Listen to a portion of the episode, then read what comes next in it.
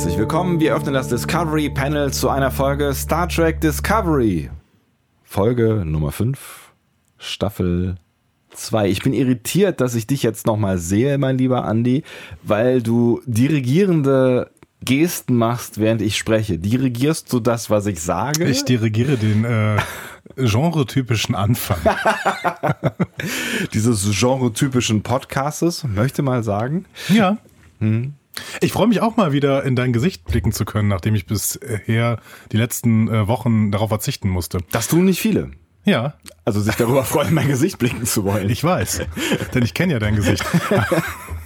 Aber die letzten Wochen musste ich im Bett liegen. Das heißt, das hier ist schon besser. Wir sind jetzt Monate. wieder reden schön in deinem, Monaten, in deinem schönen Studio hier und das äh, gefällt mir gut. Das ist schön, ne? Das ist schön. Ähm, dann wollen wir aber auch so korrekt sein, dass wir das hier alles äh, wirklich auch ordentlich und offiziell an den Start bringen. Was noch nicht gesagt wurde, ist, dass diese Folge, diese fünfte Folge aus der zweiten Staffel Saints of Imperfection heißt und äh, das auf dem Panel heute sind Andreas Dom und Sebastian Sonntag und schön, dass mir mir, mir it dabei seid. Ihr mit dabei seid. Schön, dass ich dabei bin. Schön, dass ich mit dabei bin. Ach, Die Heiligen der. Unvollkommenheit, das ist sowas wie wir auch. hm?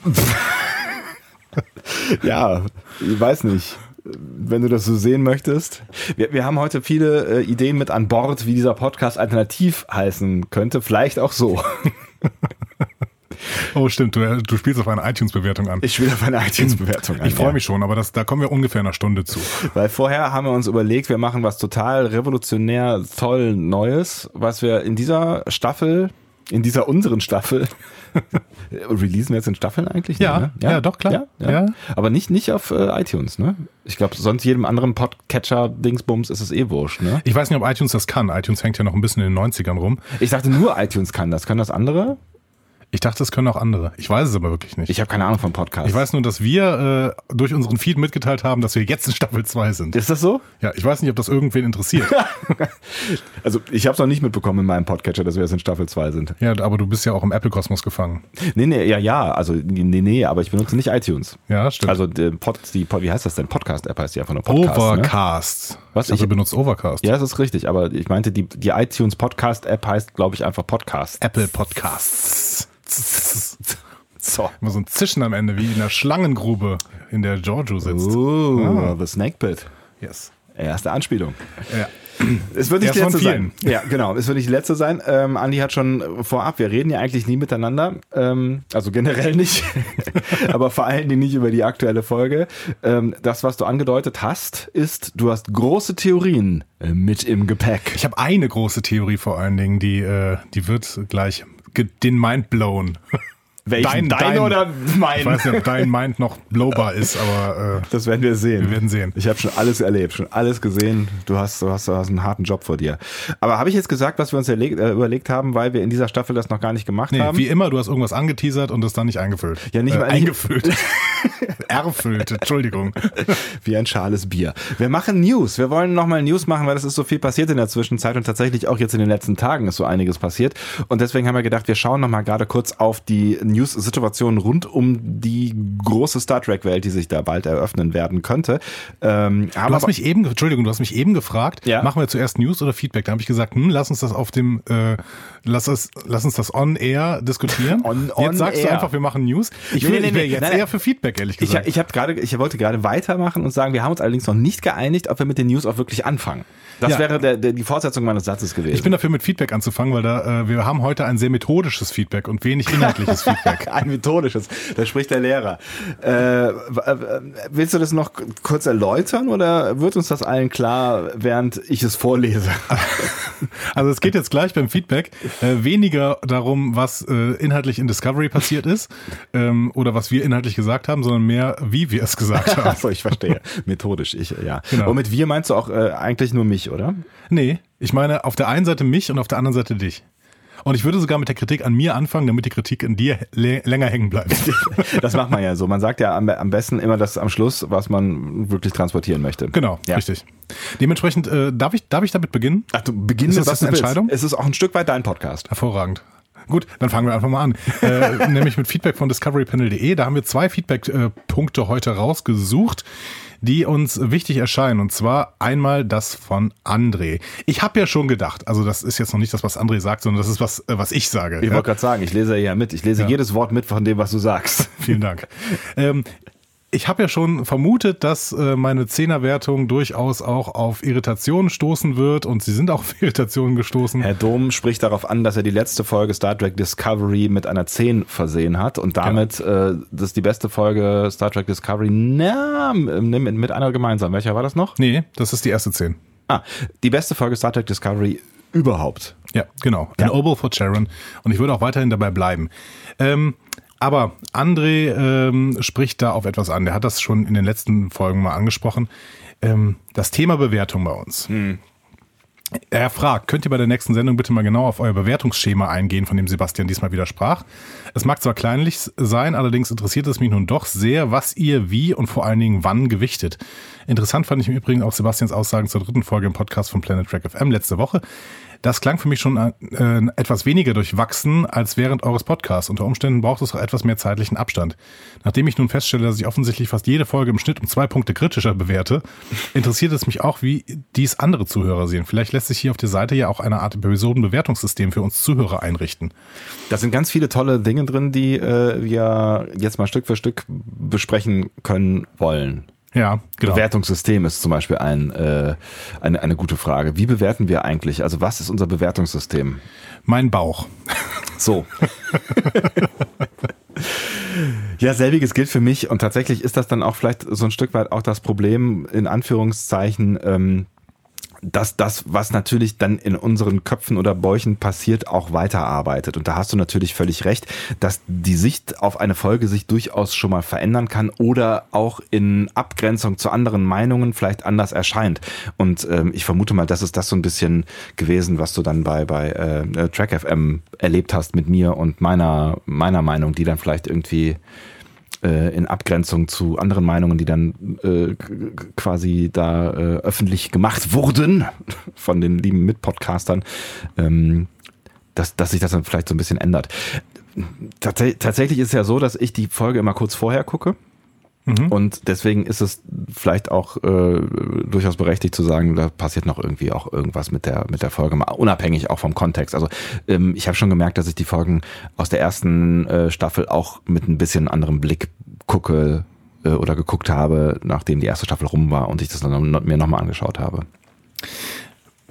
Ja, ich glaube sowieso, dass sich das äh, über die Zeit ständig verändert. Und ähm, das Problem eines Bewertungssystems ist natürlich, dass es ähm, äh, suggeriert, dass es relativ genau ist. Vor allen Dingen, wenn wir äh, im Prinzip 20 Bewertungspunkte haben mit unserer 0,5er Wertung. Es ist aber natürlich nicht ist. Das heißt, ähm, ein Bewertungssystem ist wahrscheinlich besser in dem Moment, wo es weniger Kategorien zulässt. Ne? Des, deswegen, ich glaube, es gibt gerade äh, gerade im Moment eine äh, Diskussion irgendwie im, im Spielebereich. Äh, ich glaube, die GameStar oder die PC Games, aber irgend so eine Zeitschrift hat von einem 100er-System auf ein 10er-System umgestellt. Ja, es ist, äh, ist schon mehrfach passiert, auch in dieser, dieser Games-Zeitungen, Zeitungen, Branche. Und ich habe auch die ein oder andere miterlebt und äh, auch kritisch begleitet. Weil ich finde tatsächlich, das 10er-System fühlt sich nicht so wertig an wie ein 100er-System. Aber es ist ein anderes Thema. Aber es ähm, ist, es kommt dem Produkt, wird dem Produkt eher gerecht. Denn äh, Auch wenn, das kann ich gut nachvollziehen, genau, ja. wenn wir jetzt sagen, okay, ähm, diese, also wenn wir jetzt ein Fünfer-System hätten, von dem wir auch nicht abweichen, das heißt, man kann entweder ein, zwei, drei, vier oder fünf Sterne vergeben. Ja. So. Dann hätten wir schon ein paar Episoden fünf Sterne gegeben, weil sie uns einfach relativ stark überzeugt haben. Das Ja. sind die Episoden, denen wir jetzt im Endeffekt eine 9er Wertung, eine 9,5er Wertung oder eben wie, gest, äh, wie, wie in der letzten Folge eine 10er Wertung gegeben haben. Ähm, Ja, vielleicht, vielleicht, ja, genau. Mhm. Vielleicht, wenn das dann. Nee, du hast recht. Ja, ja, ja, passt schon. Genau. Mach mal weiter. Und ähm, dann würden wir sagen, okay, das ist eine Folge, die in dem höchsten Bereich ist, in den höchsten 20 Prozent, die äh, Star Trek anbieten kann. Und das würde der Folge eher gerecht werden, weil das ist ein Urteil, das wir vielleicht auch noch fünf Wochen nachher fällen können und vielleicht auch noch zwei Jahre nachher. Ja. Ähm, jetzt wirklich zu differenzieren, hey, das war die beste Folge Star Trek Discovery und nach der Staffel merken wir, hm, im Endeffekt ist jetzt doch in der ersten Folge äh, hier ähm, Choose Your Pain doch mehr in Erinnerung geblieben irgendwie. Und dann sagst du nachher, ja, vielleicht war die Folge doch nicht so überzeugend. dann hast du jetzt natürlich ein Problem, weil du die eine Folge 9,5 bewertet hast und die andere 10. So. Ähm, und dementsprechend relativiert sich so deine Bewertung. Wenn du aber sagst, alles war 5, äh, ja, ja, dann, dann, kannst du da nachträglich noch irgendwelche Nuancen setzen. Und wir haben ein Inflationsproblem. Das ist, das kommt dann noch zusätzlich hinzu, weil wir halt irgendwann im oberen Bereich dieser äh, Skala angekommen sind, ne? Und ähm, dann schon einige Folgen relativ gut bewertet haben und in Abgrenzung, also aus der ersten Staffel wohlgemerkt, ne? Und in Abgrenzung ähm, jetzt an, in diese Folgen so ein bisschen Problem nach oben hin haben und uns jetzt auf diesen komischen 8, und 9, Schritten bewegen. Also eigentlich müssten wir inflationsbedingt das Bewertungssystem nochmal abwerten. Ja, ja, aber trotzdem, also ich habe das auch nochmal mehrfach im Netz äh, ähm, ähm, in Relation gestellt, beziehungsweise versucht nochmal zu erklären, warum ich dann im Endeffekt auf den 10 gekommen sind. Wir haben hier eine Folge mit überzeugenden Darstellerleistungen, mit einer guten Story, mit einer stimmigen Optik, mit den Stärken von Discovery, mit ähm, Star Trek-mäßigen Themen ähm, und in, im, im Zenit dieser Folge singen Tilly und Stamets eines meiner absoluten Lieblingslieder. Was soll ich denn dann für eine Wertung geben?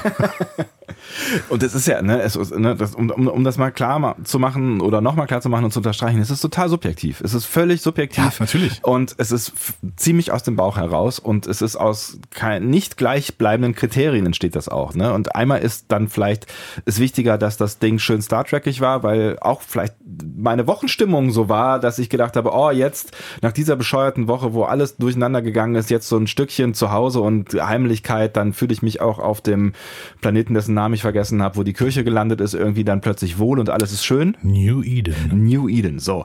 Und äh, an einem anderen Tag denke ich dann vielleicht so, Mann, war das ein Kack. Diese Folge haben wir schon 40 Mal gesehen ähm, und außerdem ist auf New Eden überhaupt gar nichts passiert, so. Ne? Es kommt ja, es ist, kommt halt auf so viele Faktoren an und es ist nicht objektiv und ähm, ich finde Leute, die das objektiv machen müssen, in Spielezeitschriften dann eben zum Beispiel, mhm. die beneide ich nun wirklich gar nicht um ihren Job.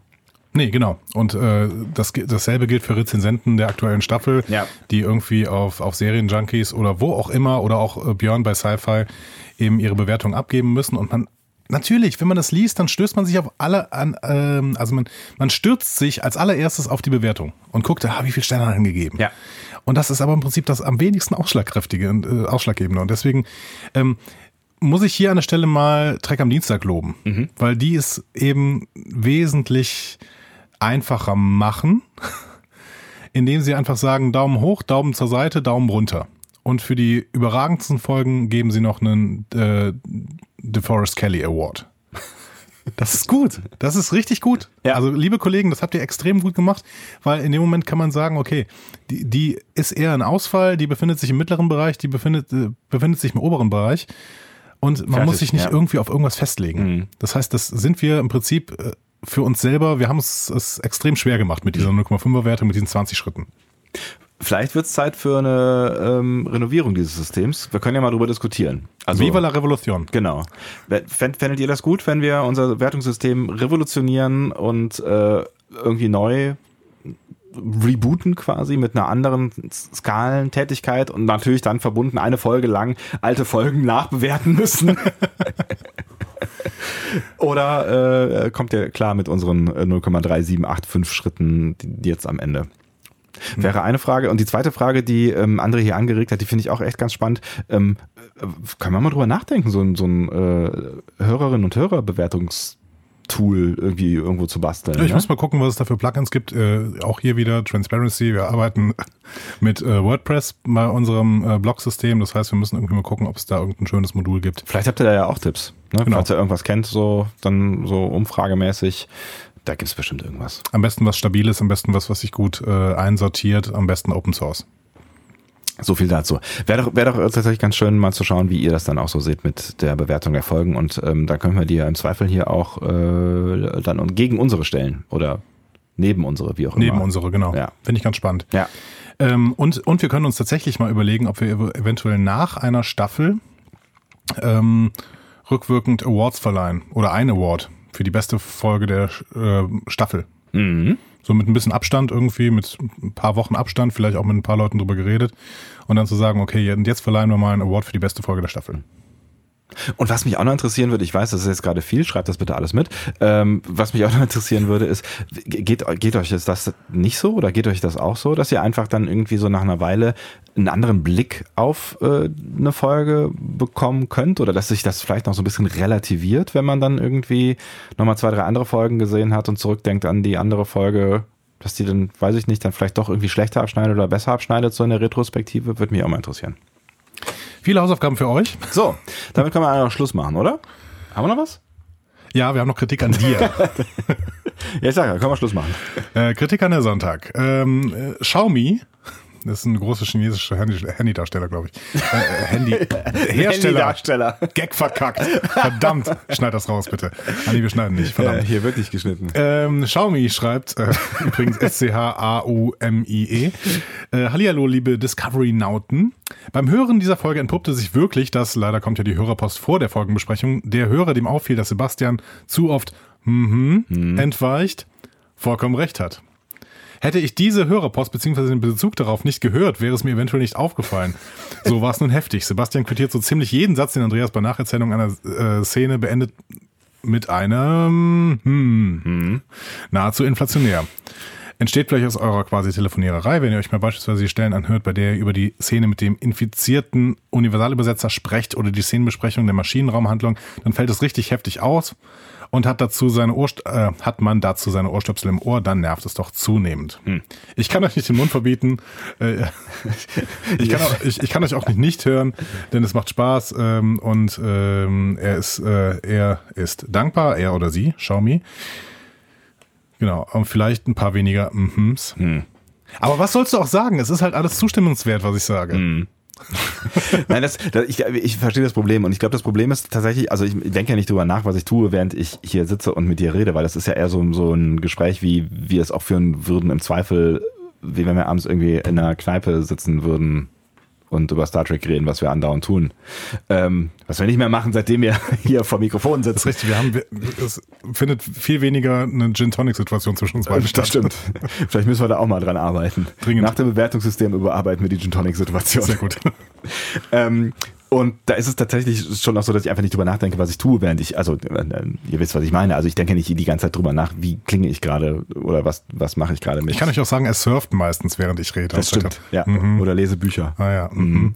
ja. Ich habe ich hab mhm. so eine, ich gehe immer raus und ich, ich habe ich hab so, ein, so ein Soundbed mit Mhms da liegen. Das starte ich dann einfach. Wenn es einen regelmäßigen Abstand mhm gibt, dann ja. ist Sebastian gerade auf dem Klo. Wie dem auch sei. Und natürlich ist es dann so, dass wenn du Sachen erzählst und du hast ja in der Regel den Part des äh, Menschen, der nochmal so ein bisschen uns an die Hand nimmt und durch die Folge führt. Äh, Will you take my hand? So. Auch Teil meiner großen Theorie übrigens. Ach, diese Anspielung, ah, ich freue mich. On fire, der ist on fire heute. Ähm, dann ist es natürlich schon noch klar, dass ich dann immer mal wieder sowas sage wie, mhm, und dann, wenn du dann halt auch mit deinen komischen Interpretationen gleich um die, um die Ecke kommst, ne, und da haben wir dann gesehen das, und dann natürlich sagst du, mhm, klar, haben wir mhm. gesehen. Sonst redet Andi ja auch alleine, wenn ich gar nichts mehr sage. Oder nicht mal mehr mhm mache. Weißt du, das, das könnten wir auf Dauer auch so einrichten irgendwie, keine Ahnung. Wir brauchen so einen Stimmmodulator, der einfach äh, meine Stimme zu deiner Stimme macht und dann äh, führe ich einfach einen großen Monolog und die Hälfte davon wird in deine Stimme ummoduliert. Du kann, wir können es auch in Zukunft so machen, dass wir uns treffen, eigentlich nur um den, den äh, Feedback- und Newsblogs gemeinsam zu machen. Und danach erzähle ich euch, wie die Folge war. Genau, das kannst du aber auch schon vorher einfach einsprechen. Das schneide ich dann dann ran und äh, dann treffen wir uns quasi wieder hinten zur, zur Besprechung. Ist cool. Dann können wir auch die Gin Tonic Situation daran äh, überarbeiten. Das stimmt. Wir könnten dann während, wir können die eins zu eins laufen lassen, dann die Folgenbesprechung und währenddessen Gin Tonic trinken. Das ist gut. Gute Idee. Haben wir das Problem auch gelöst. Toll. Danke, Hervorragend. Hervorragend. Ähm, so, jetzt darfst du mal entscheiden. Machen wir die iTunes-Bewertungen, die beiden neuen? Juhu, zwei neue iTunes-Bewertungen. Machen wir die jetzt oder machen wir die nach, nach der News? Nach der News. Nach der News oder was? Zieht uns die News runter? The News? Nein. Alles positiv. Alles positiv. Heute ist, heute ist ein positiver Tag. Weil ich dachte, es ist immer sehr, sehr schön, wenn man dann am Ende ähm, mit was Positivem in die Folgenbesprechung starten kann. Aber dann sollten wir vielleicht die iTunes-Bewertung ganz am Ende des Podcasts setzen. Genau. Wenn, wenn wir, wenn, das habe ich ja gerade schon gesagt, wenn wir wollen, dass irgendwas bei euch hängen bleibt, dann müssen wir das an den Schluss stellen. Also ähm, vielleicht sollten wir so, so ein Top oder so ein Erstklassig oder sowas einfach an den Schluss stellen. Wir machen die iTunes-Bewertungen ganz zum Schluss. Okay, gut, alles klar.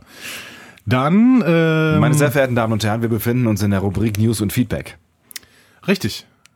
Äh, Feedback News. haben wir auch schon. News. News, News. News, genau, News. Aber du kriegst jetzt nochmal ein Feedback zu den News. Von dir? Ja. Danke. Äh, du musst mal so einen Marker setzen, damit wir nachher wieder Kapitelmarken einsetzen können. Äh, Klick. Gut, war nicht schlecht. oder? Hast du gut gemacht. Ja, danke. Knöpfe Äh, drücken kann er, Mensch. Jeder kann was. Jeder kann was. Äh, wir starten mit den News. Äh, und äh, natürlich erstmal News zu Discovery. Ähm, und zwar, Kurtzman sieht für Discovery eine lange Zukunft. Er sagt, die Serie kann lang gehen, viele der anderen Serien sind lang gegangen. Der Schlüssel ist ständig einen neuen Weg zu finden, um sich neu zu erfinden und dabei immer das zu liefern, was die Leute von der Show erwarten. Naja, es ist ein bisschen bla bla, ne? Ich finde den äh, letzten Satz, wenn man mal länger drüber nachdenkt, finde ich ihn ziemlich schwach eigentlich. Wir müssen immer das liefern, was die Leute von der Show erwarten. Hm. Ich meine, ja, das ist bei einer Fernsehshow so, dass man das Publikum quasi auch schon mit ein Stück weit mit ins Boot holt und das sendet, was, was Zuschauer sehen wollen, was ein bisschen bedrückend ist, wenn man sich die deutsche Fernsehlandschaft anguckt und sich überlegt, was da alles läuft. Und wenn das das ist, was die Zuschauer sehen wollen, dann äh, haben wir viele seltsame Zuschauer. Aber der Bergdoktor soll wirklich gut geworden sein mit Hans Siegel.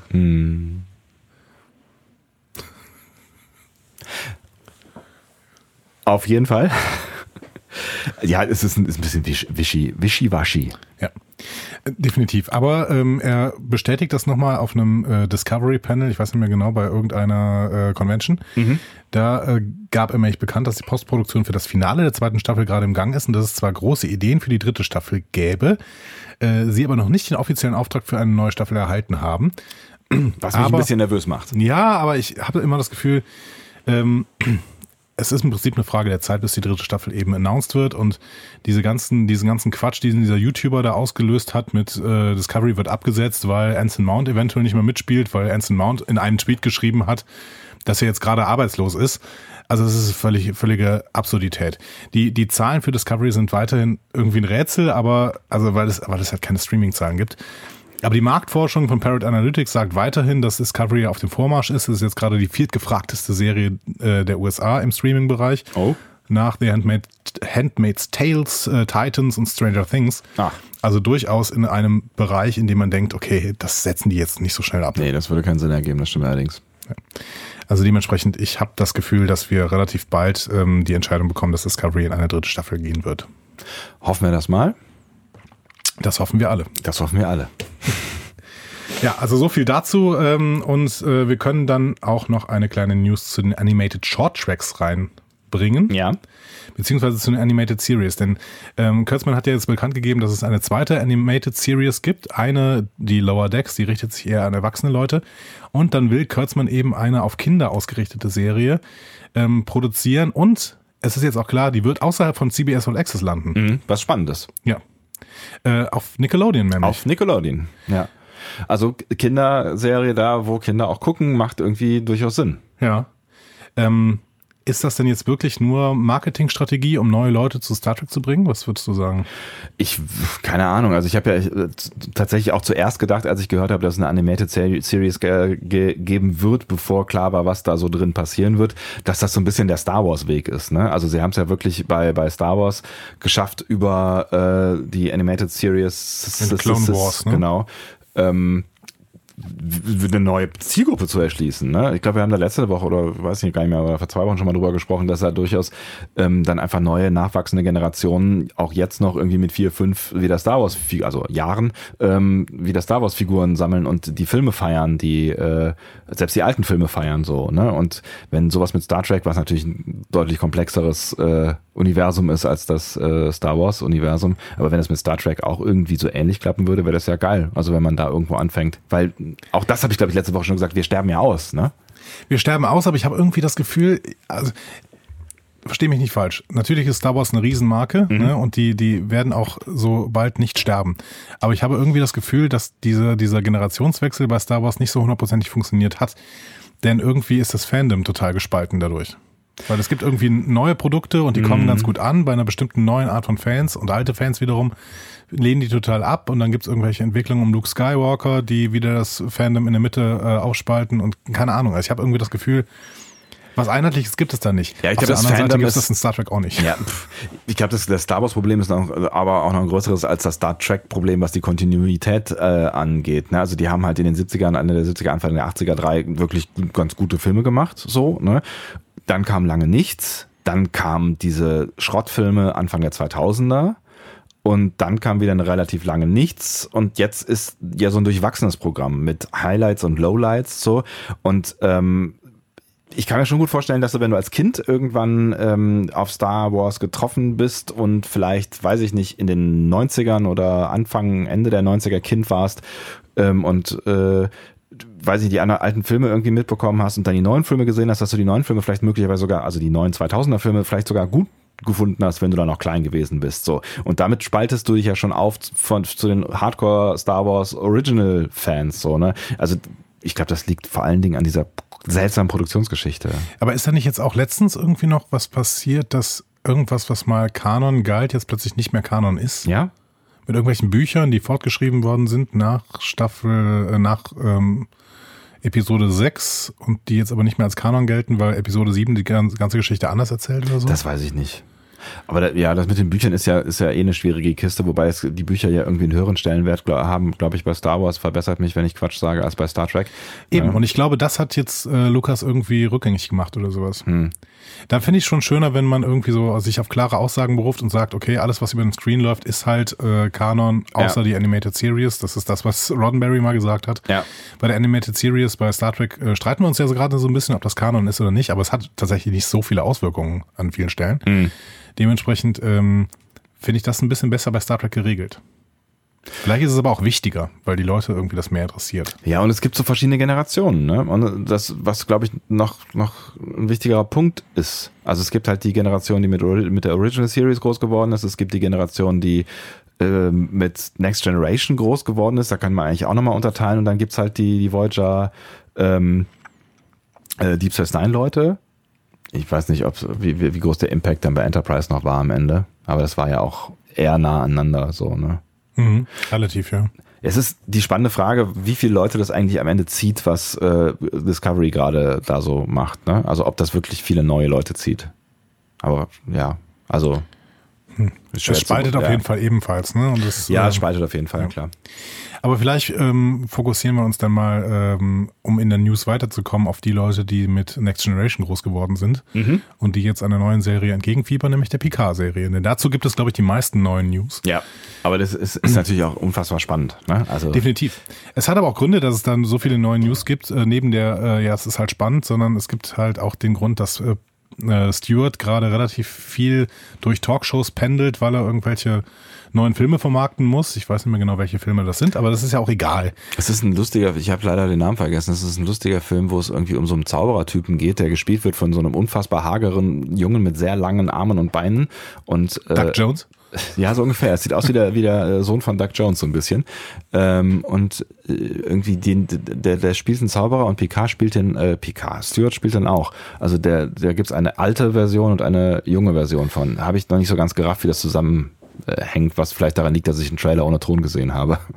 Ist es nicht, äh, hat es nicht diesen Titel dieses Stücks, was Nirvana mal gecovert hat, The Man Who Sold the World oder sowas?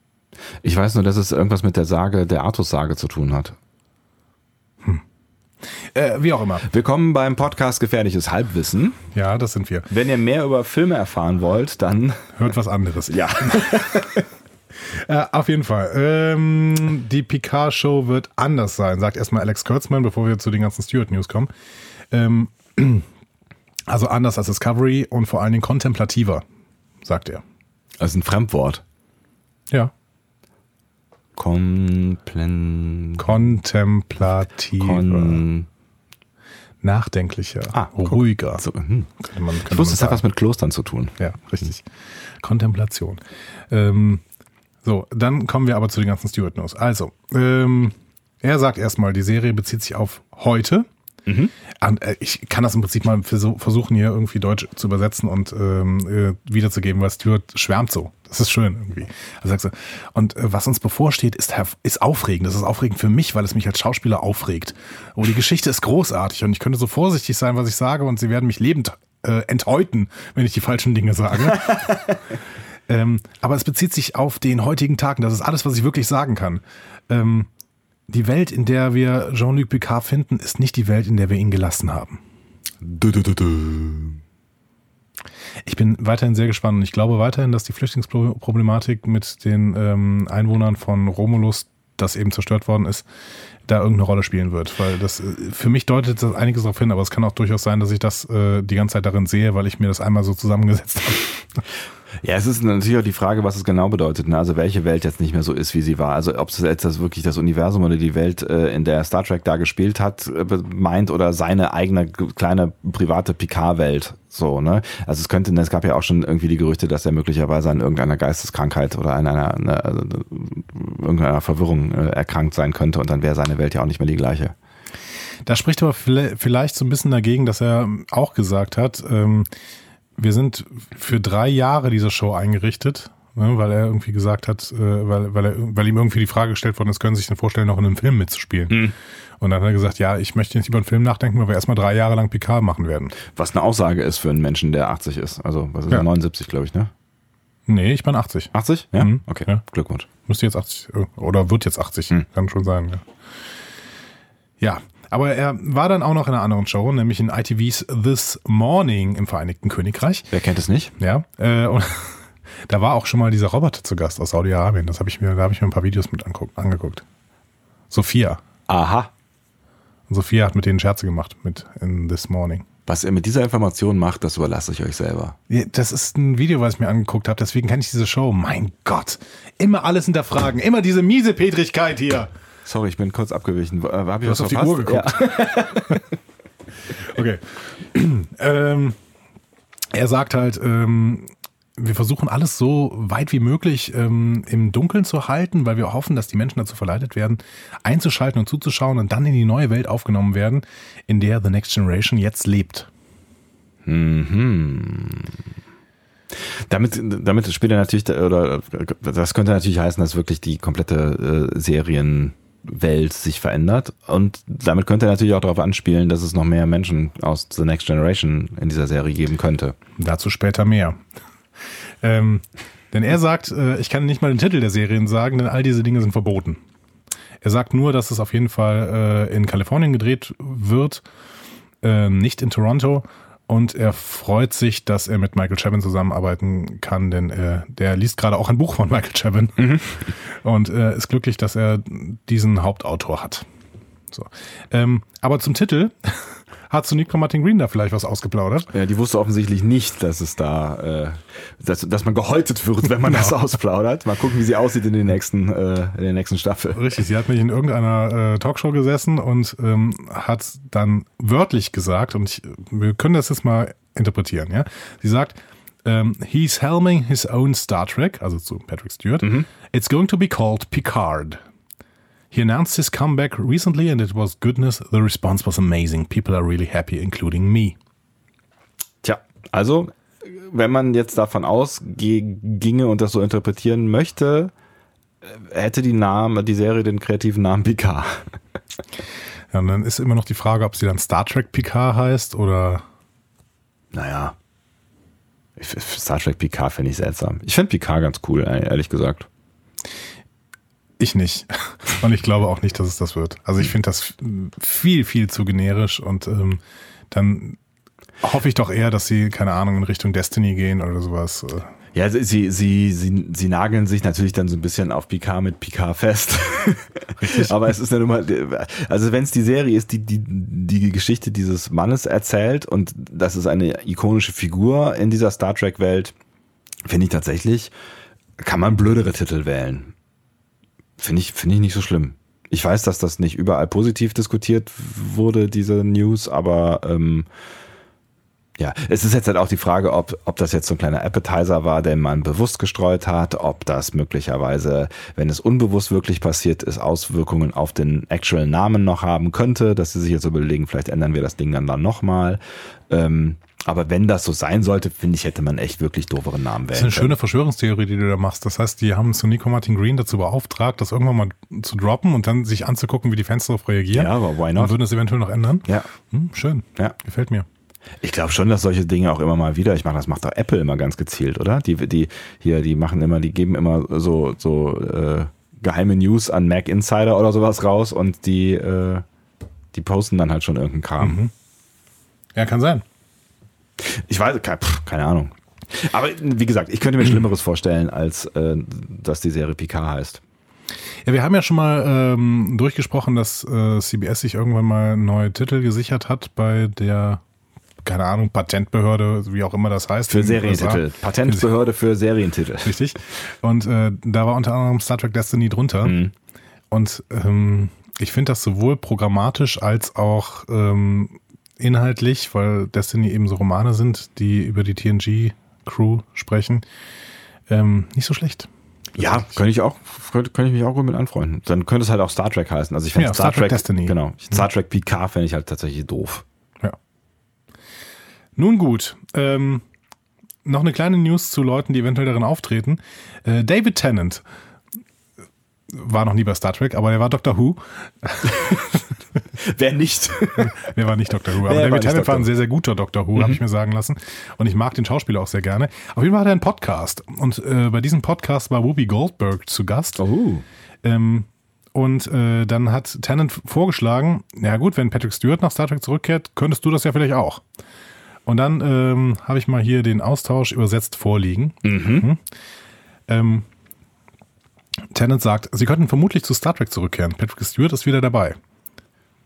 Goldberg sagt, ich weiß, aber Sie haben mich nicht gefragt. Tennant sagt, dann müssen Sie noch mal ein, einmal fragen. Sie würden wahrscheinlich denken, dass Sie Witze machen. Ähm, Goldberg sagt, nun, ich weiß es nicht, könnte sein. Ich werde, ich werde es da rausbringen. Tennant sagt, nun, das könnte es sein, wir bringen es da raus. Goldberg sagt, alles klar, wir bringen es jetzt raus.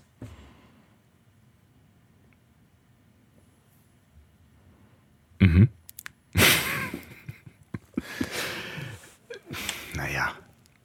Es, also die witzeln da halt ein bisschen rum. Aber die witzeln da halt so ein bisschen rum, würde ich jetzt auch mal denken. Du, du hast diesen verschwörerischen Blick. Ach, ich weiß nicht. Ich fände Geinen schön. Äh, natürlich, das wäre toll. Allerdings müsste man dann erklären, warum sie in den letzten 400 Jahren nicht gealtert ist und dann plötzlich schon. Also sie sieht immer noch aus wie der frische Frühling tatsächlich im Gegensatz zu Patrick Stewart, der schon so ein bisschen gealtert ist. Aber ähm, naja, die Jahre sind jetzt auch nicht an ihr vollständig vorbeigezogen. Du meinst, wir müssten äh, Whoopi aus demselben Grund ablehnen, aus dem wir äh, Data. Data, Data ablehnen und Q. Stimmt, Q habe ich ja gar nicht gerne drin. Wobei John Delancey, der sah dank seiner Segelturns noch recht frisch aus. Nur ein bisschen Wetter gegerbt.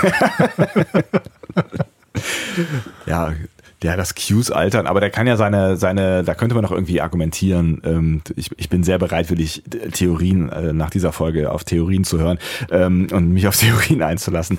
Ähm, man könnte, da könnte man ja irgendwie sagen, der äh, kann sich, sich sein, sein Auftreten, sein Erscheinungsbild ja wählen. Und, und deswegen passt er sich an, so. weil Stuart älter ist. Ja. Und in, erst in der ersten Folge treffen die auf eine junge Whoopi Goldberg, die irgendwie mit äh, Computertechnik dann noch reingeschnitten wird.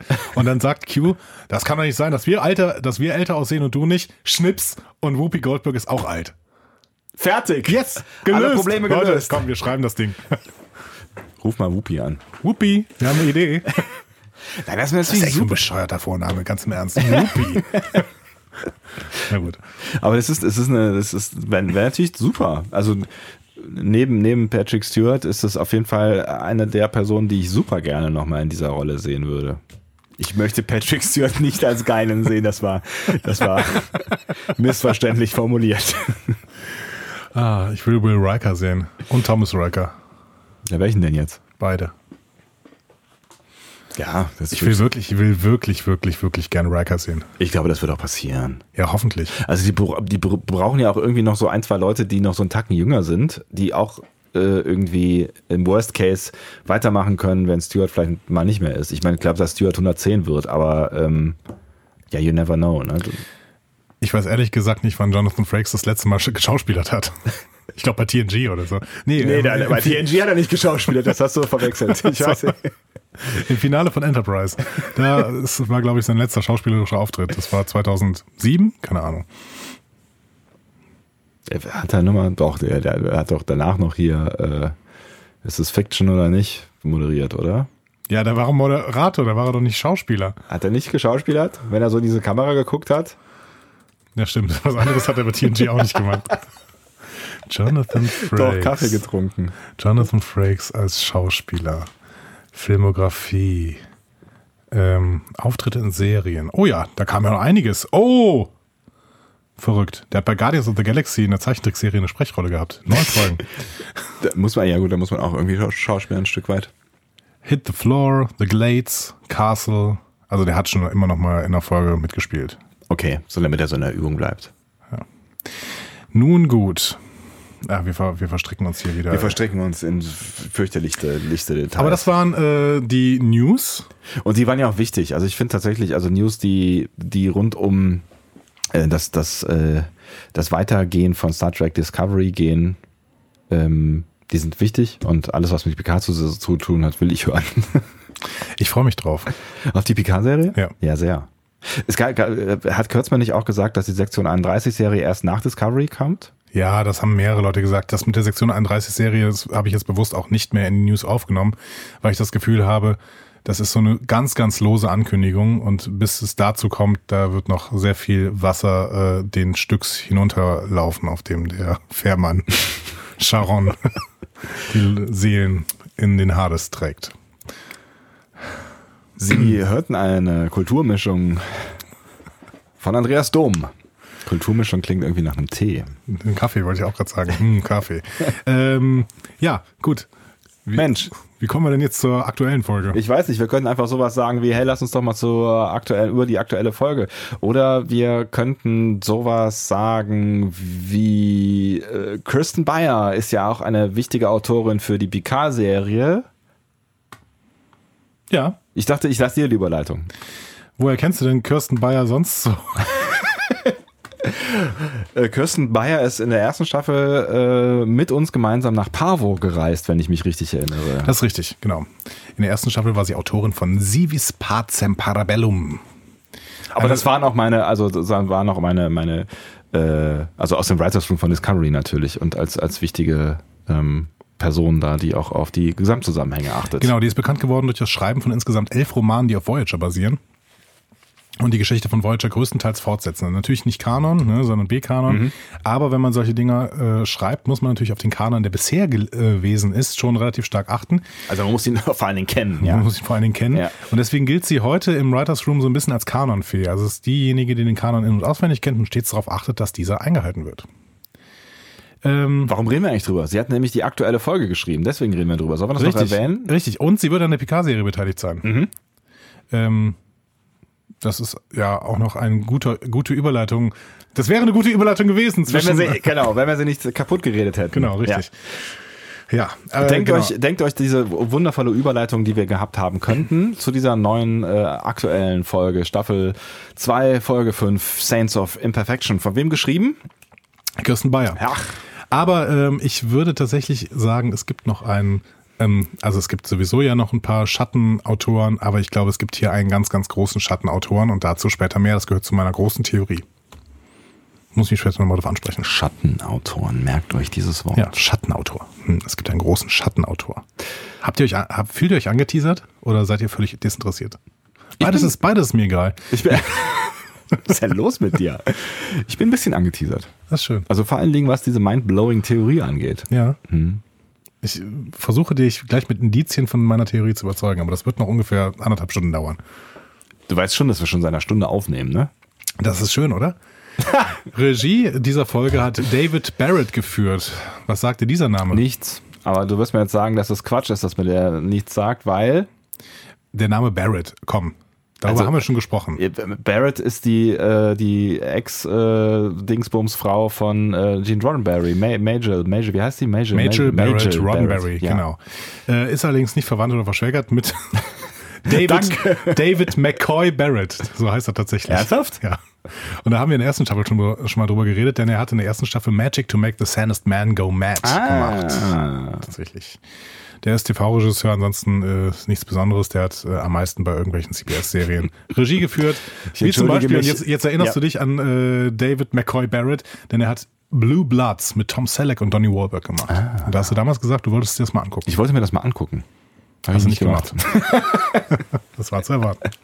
wann, äh, wann soll man das denn noch alles gucken? Es, ist, es ist alles sehr schwierig. Ich glaube, ähm, vor, vor 20 Jahren wäre es noch möglich gewesen, alles, was so im Serienmarkt äh, rauskommt, zu schauen. So im Jahr meinst du, so übers Jahr Ja, verteilt? genau. Also ist halt natürlich die Frage, was du jetzt mit Serienmarkt äh, meinst. Ne? Also muss ich dann auch ein Fall für zwei und Traumschiff gucken oder ähm, reicht dann A-Team und Knight Rider? Ja, keine Ahnung, was bei den amerikanischen Top-Playern so als Serien rausgekommen Weil ist. es kommen, es sind auch schon damals sehr, sehr viele Serien rausgekommen. Vielleicht sogar noch mehr als heute. Also wenn ich die, gerade so im öffentlich-rechtlichen und den großen privaten haben wirklich sehr viele Serien rausgehauen. Ich würde es zurzeit noch nicht mehr, mehr schaffen, alles auf Netflix und Amazon Prime zu gucken. Nee, nie im Leben. Die Und, das, und nur die Originals, meine ich, von beiden. ach so. Ja, auch das ist schon auch, ja. Das ist ja das Problem, über das wir hier immer wieder sprechen. Das ist diese Überflutung. Diese Überflutung, die wird irgendwann zu einem böse Ende, bösen Ende führen. Ich sag's euch. Apokalyptische Soundeffekte denkt ihr euch jetzt in eurem Kopf. Nur weil du sie wieder nicht in der Postproduktion reinschneiden willst. Es gibt keine Postproduktion. Stimmt. ah, wir brauchen noch einen Postproduktions-Bernd. Ich Ähm, kann, ich kann, wenn du möchtest, kann ich Postproduktion machen. Aber dann dauert das Ganze hier viel länger. Jahre dauert das Die dann. ganze Bums hier. Okay. Gut, ich wollte noch was zum äh, Titel der Folge sagen. Ja, mach. Saints of Imperfection, die Heiligen der Unvollkommenheit, das könnte auf ein Guillermo del Toro Zitat anspielen. Der hat nämlich mal gesagt, Monster sind Schutzheilige der Unvollkommenheit. Oh. Und ich finde, das, dem, das sollten wir in, äh, im Hinterkopf haben, wenn wir jetzt gleich in die Folge gehen und diesen Titel immer mal wieder im, äh, ja, oh, äh, im Nexus, im Nexus wabern lassen. Ich bin völlig raus. Na, also merkt euch den Titel und merkt euch den Nexus. Oh Gott. Wabern wir durch den Nexus. Was bisher geschah. Ach, Gott sei Dank, wir fangen an. Guck mal, jetzt kann ich doch hier wieder einen Knopf drücken. Stimmt. Äh, einen Knopf hätte eigentlich schon vor ein paar Minuten drücken können, weil wir nehmen ja immer schon das, was wir über die Autoren und so sagen. Wir haben noch gar nichts über die Autoren so richtig gesagt, ne? Doch. Ja, so ein bisschen. Das war schon alles. Achso, alles klar, das war schon alles. Was bisher geschah? Was bisher geschah, wir sehen Giorgio, Tyler, Leland und die Sektion 31 und auf der anderen Seite Tilly mit ihrem Giuseppe-Parasiten. Ja, schnell erledigt gewesen irgendwie, ne? Kein Wort über Spock, kein Wort über die roten Signale, nichts. Interessant, ne? Kein Wort über Spock. Ich habe irgendwie das Gefühl, dass ich äh, äh, Amanda in der, in, der, in der Vorschau gesehen habe. Dein Gefühl trügt. Echt? Gibst du jetzt einen Takt vor, mit dem wir reden sollen? ja, nee, wir haben Amanda nicht gesehen. Tatsächlich haben wir wirklich nur diese Sachen gesehen. Ne? Also Giorgio, Tyler, Leland, Sektion 31, Tilly, Giuseppe. Das ist ja interessant. Ja. Äh, und im Prinzip schon eine Prophecy für die Folge, denn wir werden tatsächlich ja die Spock relativ wenig weiterverfolgen. Das stimmt. Auch Also wenn wir mach, teilweise das Gefühl haben. mach, nur, mach nur weiter. Ich zweifle derweil noch mal ein bisschen an meinem Verstand. Okay, Äh, ähm, gerne. Ja. Geh einfach. Ignoriere mich. In der äh, ersten richtigen Szene sehen wir dann Burnham einen Gang entlang sprinten. Mhm. Ich glaube, so schnell ist noch nie jemand in Star Trek gelaufen. Noch nie. Das ist wirklich unfassbar schnelles Laufen. Sie läuft auch witzig, ne? Das haben wir, glaube ich, schon mal in der ersten Staffel äh, thematisiert. Ja, sie kann nicht so gut laufen. Meinst, was? Ja, sie hat auch immer die Handflächen, Flächen, Flächen, die Handflächen ganz gerade. So, ne? Also sie, die zerschneidet quasi die Luft vor sich. Und wirft die Beine so ein bisschen äh, immer nach äh, links und rechts beim Laufen. Kann sie machen, wie sie möchte, da bin ich ganz offen. Absolut. Auf jeden Fall kommt sie dann irgendwann im Maschinenraum an, wo Stamets gerade den Kokon untersucht, in dem Tilly verschwunden ist. Ähm, und Burnham spricht dabei aus dem Off ein paar Wörter in ihr Logbuch mit mehreren Funktionen haben diese Wörter. Ne? So. ja. Erste Funktion, sie, dieser tiefe Schmerz von Burnham soll irgendwie ausgedrückt werden. Den sie empfinden. Mhm. Ja, was mache ich denn da jetzt? Ja. Ja. Äh, der soll ausgedrückt werden. Ja. Jetzt bin ich vollkommen raus.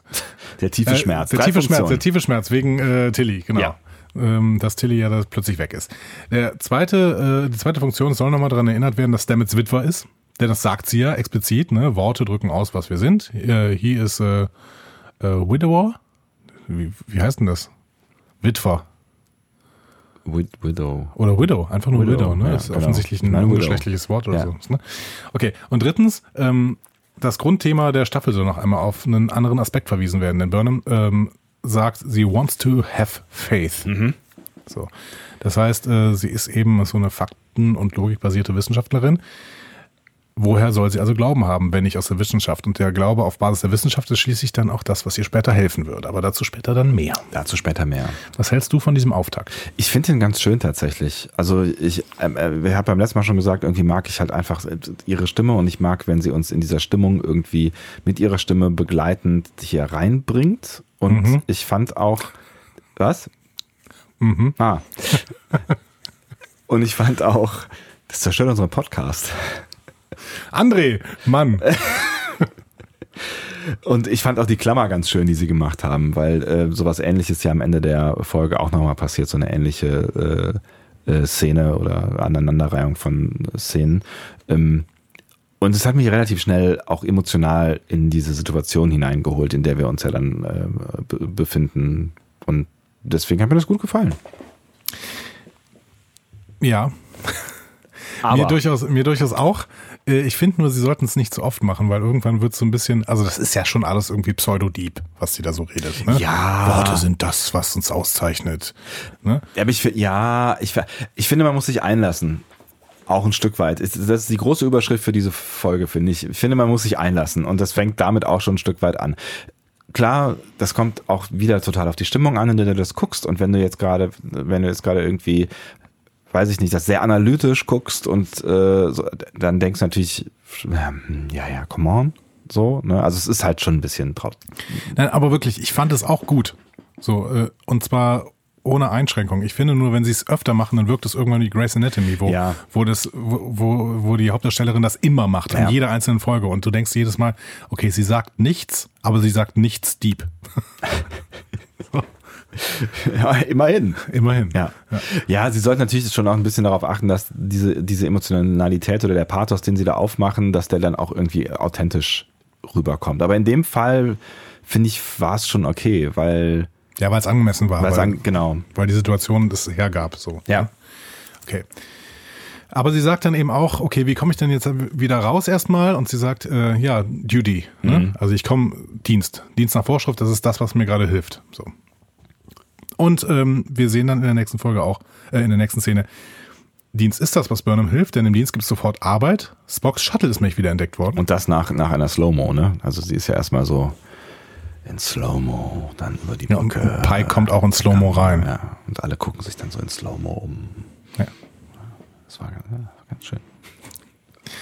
ich finde ja immer, also auch, auch auf die Gefahr hin, wenn ich jetzt wieder, dass ich jetzt wieder was, etwas erwähne, was man danach nicht mehr nicht sehen kann. Ja. ähm, ich habe ein Problem damit, dass die alle Turnschuhe tragen. Aber das, das, das gehört doch zum, zum Outfit, oder? Ja, es gehört zum Outfit. Also die tragen auch alle die gleichen Turnschuhe. Ja, absolut. Aber ich finde, ich, ich würde das kritisieren. Ich finde, das sieht alles immer so ein bisschen so aus, als, also diese Schuhe machen das Outfit irgendwie so ein bisschen Pyjama-esk. Findest du? Als hätten die gerade eine große Pyjama-Party über eine Staffel hinweg. Die haben einfach erkannt, dass äh, Funktionskleidung das Beste ist, was die Welt je hervorgebracht hat. Das klingt so, als wäre ich ein Funktionskleidungsfan. Ne? Ja, aber Nein, ich weiß, was du meinst. Ich weiß, was du meinst. Das macht es ein bisschen weniger edel. Das Ja, macht es ein bisschen genau. weniger offiziell. Das macht es ein bisschen weniger uniformig. ja, genau. Man könnte natürlich auch da einfach so wie bei Battlestar Galactica oder sowas einfach so schwere Uniformen, Stiefelschuhe draufziehen. Oder halt den Shit aus der Original Series. Also meine Lieblingsschuhe sind ja immer noch die, die, äh, diese, diese Absatzschuhe aus der Original Series, ne? Die vor allen Dingen. Äh, Teilweise Riesenstiefel, die bis zum Knien reichen. genau. Vor allen Dingen Spock, äh, habe ich das Gefühl, der hat immer noch mal einen extra Ja. Absatz dran. Ja, keine Ahnung. Ich, Ich find's nicht so schlimm. ja, es ist auch nicht richtig schlimm, aber es, es wirkt so ein bisschen, hm, ich weiß nicht. Ich, bin- ich komme da jedes Mal ein bisschen raus. Ich denke da, ich habe da schon mehrfach drüber nachgedacht, sagen wir so. Und äh, würde mir irgendwie wünschen, dass die schwarze Schuhe anhaben. Ich weiß nicht genau warum.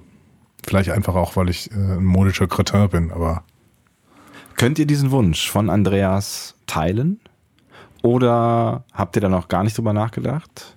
Oder findet ihr die Turnschuhe vielleicht sogar gut? Der nächste Auftrag an euch. ihr habt heute ein riesen Blatt voll Hausaufgaben. ne? Meine Herren. Macht das bitte alles in einzelnen Beiträgen, damit wir sie gut äh, reflektieren, zitieren und beantworten können. ähm, Genau. Also Spock Shuttle, da waren wir gerade. Ne? Der mit den hohen Absätzen. genau. Ja. Das, äh, äh, das Shuttle versucht, ähm, ich wollte gerade sagen, das Spattel. Das wäre Spocks Shuttle. Das Spattel. Spattel. Also das Spattel versucht der Discovery durch geschickte Manöver zu entkommen. Im Endeffekt kann es aber eingefangen werden. Ja. Ähm, hier haben wir übrigens, finde ich, den ersten Übersetzungsfehler in der deutschen Synchro. Denn ich habe das, ich habe tatsächlich dieses Mal wieder zuerst auf Deutsch geguckt Ja. Mhm. ähm, und danach erst auf Englisch. Und in Deutsch habe ich das überhaupt nicht verstanden, weil Pike ähm, möchte nämlich in Deutsch, äh, dass der Torpedo 100 Meter vor dem Shuttle explodieren soll. Und in Englisch sagt er, ähm, der Torpedo soll 100 Meter vor dem Einschlag explodieren. Was ein elementarer Unterschied ist, weil ich habe irgendwie gedacht, sie hätten das falsch gemacht und hätten dann das Shuttle getroffen statt 100 Meter davor. So. Achso, ich verstehe. Und dann habe ich mich gewundert, dass, ich, dass keiner irgendwie reagiert und so Mist oder so. Alle waren so, ja, cool, haben wir richtig hingekriegt, ne? Ja. So. Ähm, also ich habe kurzzeitig gedacht, sie bringen einfach dieses das Shuttle, also sie töten das, was da im Shuttle ist, Ach so, so, ja. Mhm. weil sie falsch treffen oder so. Äh, wie gesagt, deutscher Übersetzungsfehler. Ähm, ich glaube, da haben wir nachher noch einen, aber das äh, dazu später mehr. ja, Ja. Außerdem äh, übrigens dieser Klasse 5 Ta- Torpedo, ähm, der äh, ist quasi, also das ist noch kein Photonentorpedo wie, wie später. So, Also wie in, Wie in äh, TNG. TNG. genau. Sehen ja auch ganz anders aus. Genau, der hier ist rund und die Photonentorpedos sind irgendwie so komische äh, Dreieckige, Mini-Strahlen. ja. Ja, so irgendwie so. Ja. Okay. Und äh, wir denken dann alle, jetzt kommt Spock. Habe ich wirklich gedacht. Habe ich auch gedacht. Ich habe ich hab, ich hab gedacht, so jetzt ah, Folge 5. Andi hat gesagt, wahrscheinlich nicht vor Folge 8 oder so. Sieben, hat ich gesagt. Entschuldigung. Ich glaube auch weiterhin, dass nächste Woche nicht passiert. Ähm, und natürlich habe ich dann gedacht, so äh, kommt der kommt der da jetzt raus. Also Genau. Empfangskomitee steht bereit Ja, Pike, Burnham, Nahn und eines ihrer Sicherheitsteams. und die stehen im Hangar Deck. Yes. Tür geht auf, Rampe geht runter. Und? Mutti ist da. Mutti ist da, Giorgio, juhu. Michael fällt es dann relativ schwer, den, den Phaser wieder runterzunehmen. Was, Zur Irritation aller anderen. was Pike durchaus zur Kenntnis nimmt. Ja. Ne? Also das ist äh, auch noch wichtig äh, für später. Ja. Und ähm, wir sind alle relativ überrascht. Sind wir. Ja. Ich war auch nicht begeistert. Äh, das hast du schon, hast du schon vermutet. Ja, ja, gut. Immer dann, äh, ne, wenn Michael Yeoh auftaucht, bist du nicht begeistert. Nee, weil ich auch nicht mehr davon wegkomme, dass ich finde, dass sie die ganze Zeit ein bisschen overacted. Im Gegensatz zu allen anderen. Die ist Imperatorin. Ja, eben. Sie spielt die ganze Zeit Spiegeluniversum. Ja, aber das, das Wobei ich sie in dieser Folge durchaus überzeugend fand. Ich fand, in dieser Folge hat sie mich am, am äh, war ich am interessiertesten an ihrem ähm, Gebaren, die sie so zeigt. Das war ja, es, war ja auch durchaus innerlich ganz interessant. Man musste, wollte ja schon dann herausfinden, was macht die Alte da in dem Schiff. Genau. Haben wir allerdings nicht rausgefunden. Wir wissen nur, dass Spock irgendwie entkommen ist und irgendwie dann Giorgio in dem Shuttle war. Stimmt. Habe ich auch nicht verstanden. Nee, äh, ja. Auf jeden Fall, äh, Pike kennt Giorgio noch von der Akademie und ist beeindruckt davon, dass er so gut saufen kann und trotzdem arbeiten. Hm? ähm, Antworten für ihr merkwürdiges Verhalten, äh, die er damit ja eigentlich provozieren will, bekommt er aber dann später erst im Turbolift.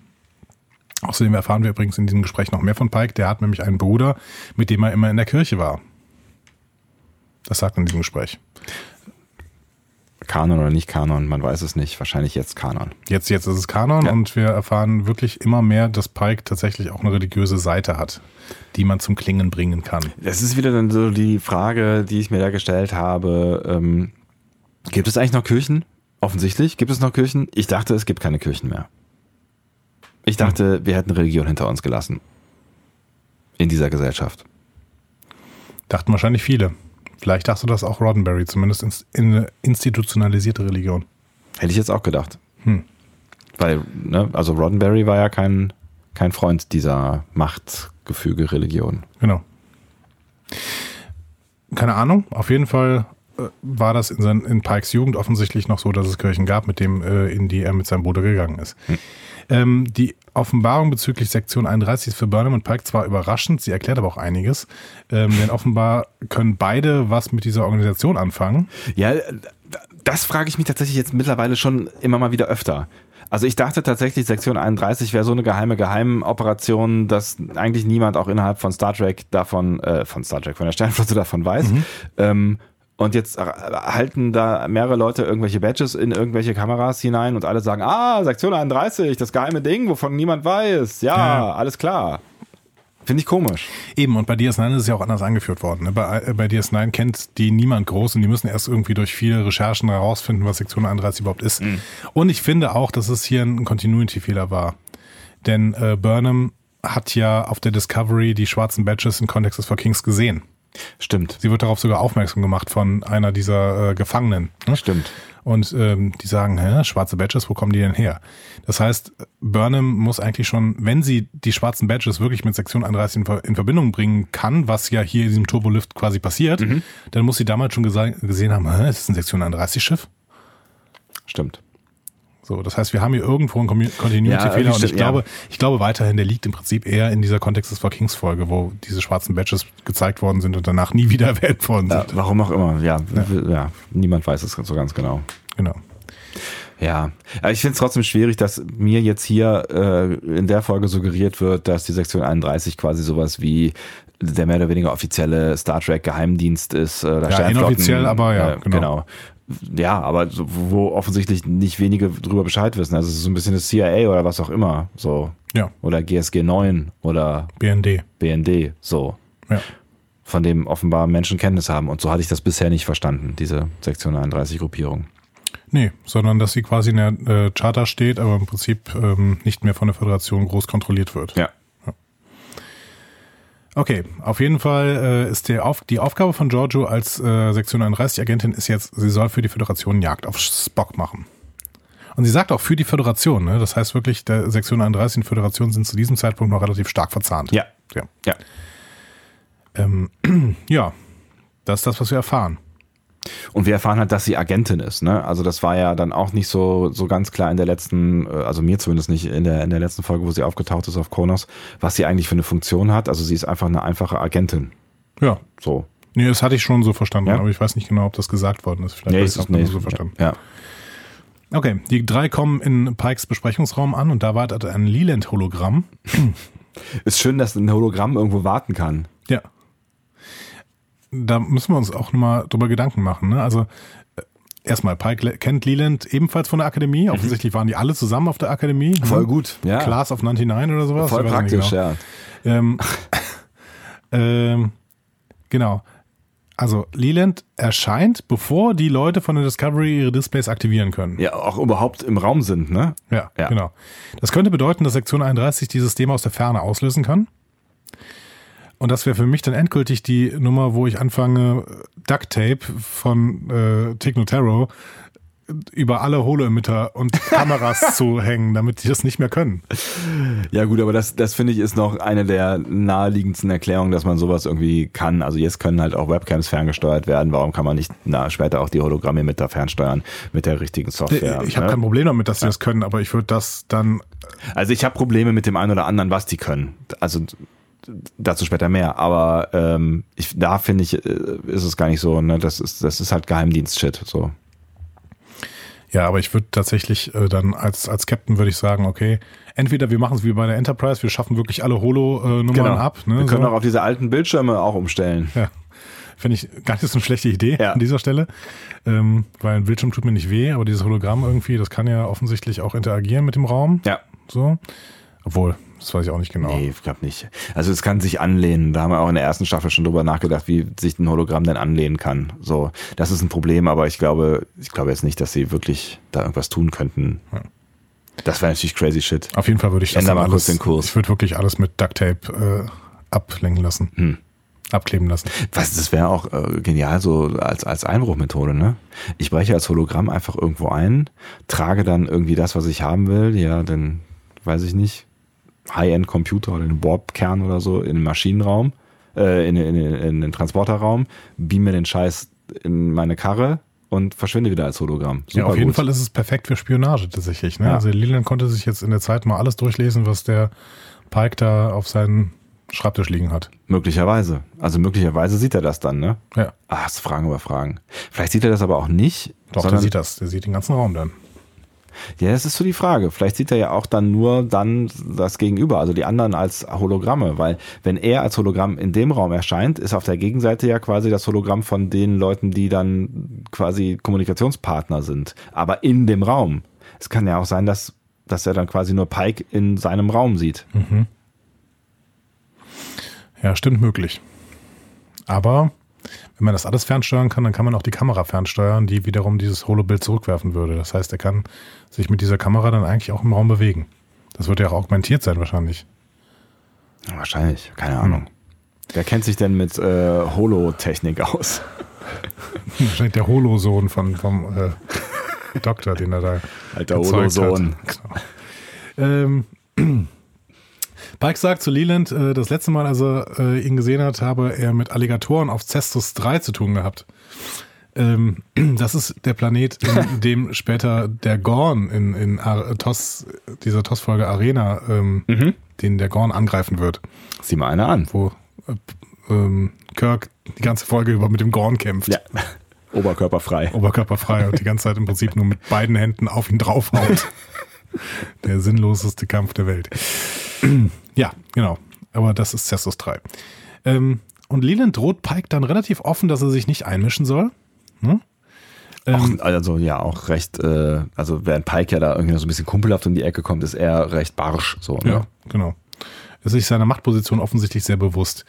Ähm, und Giorgio soll, soll wieder gehen dürfen, sagt Leland. Mhm. Und äh, außerdem schickt Leland jetzt einen Verbindungsoffizier zu Discovery.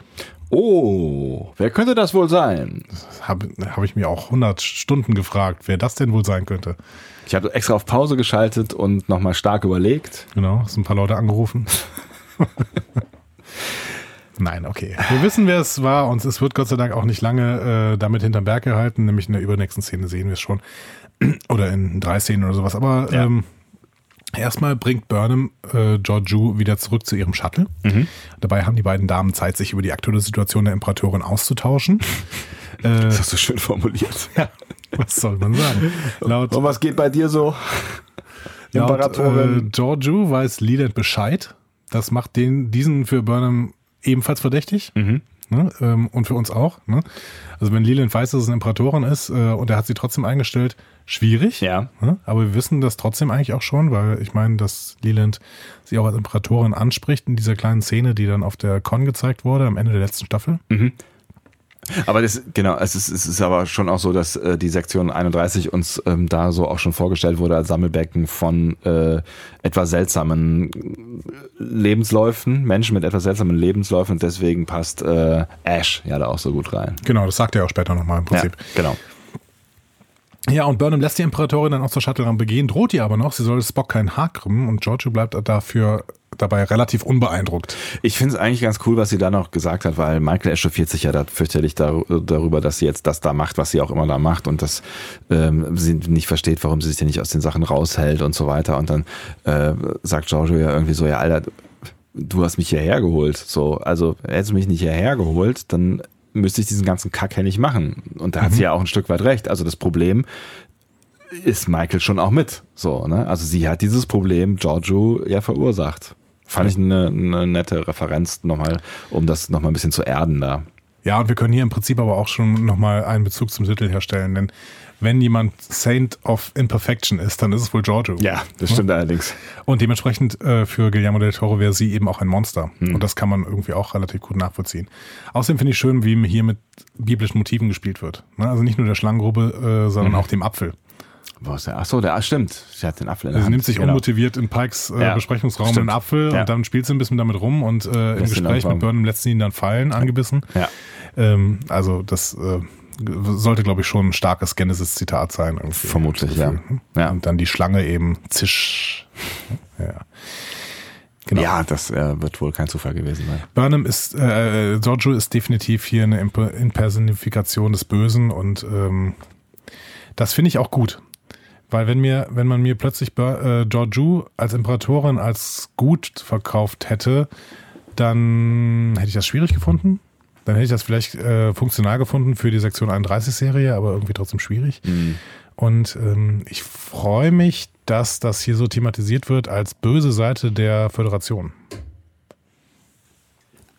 aber es bleibt schwierig. Also ich finde, es bleibt halt einfach äh, sch schwierig insofern, als dass das, das halt nicht so richtig passen will am Ende, finde ich. Also ich, ach, keine Ahnung. Also diese ganze Sektion 31 Kiste macht mir irgendwie Bauchschmerzen. Und ich bin jetzt wirklich nicht der größte Kanon-Tralla-Verfechter, aber das, wie das in dieses ganze Wertesystem der Föderation reinpasst, gerade weil sie halt böse ist und bleibt und offensichtlich auch ja für, für ihre Kollegen der Sektion 31 jetzt nicht irgendwie, weiß ich nicht.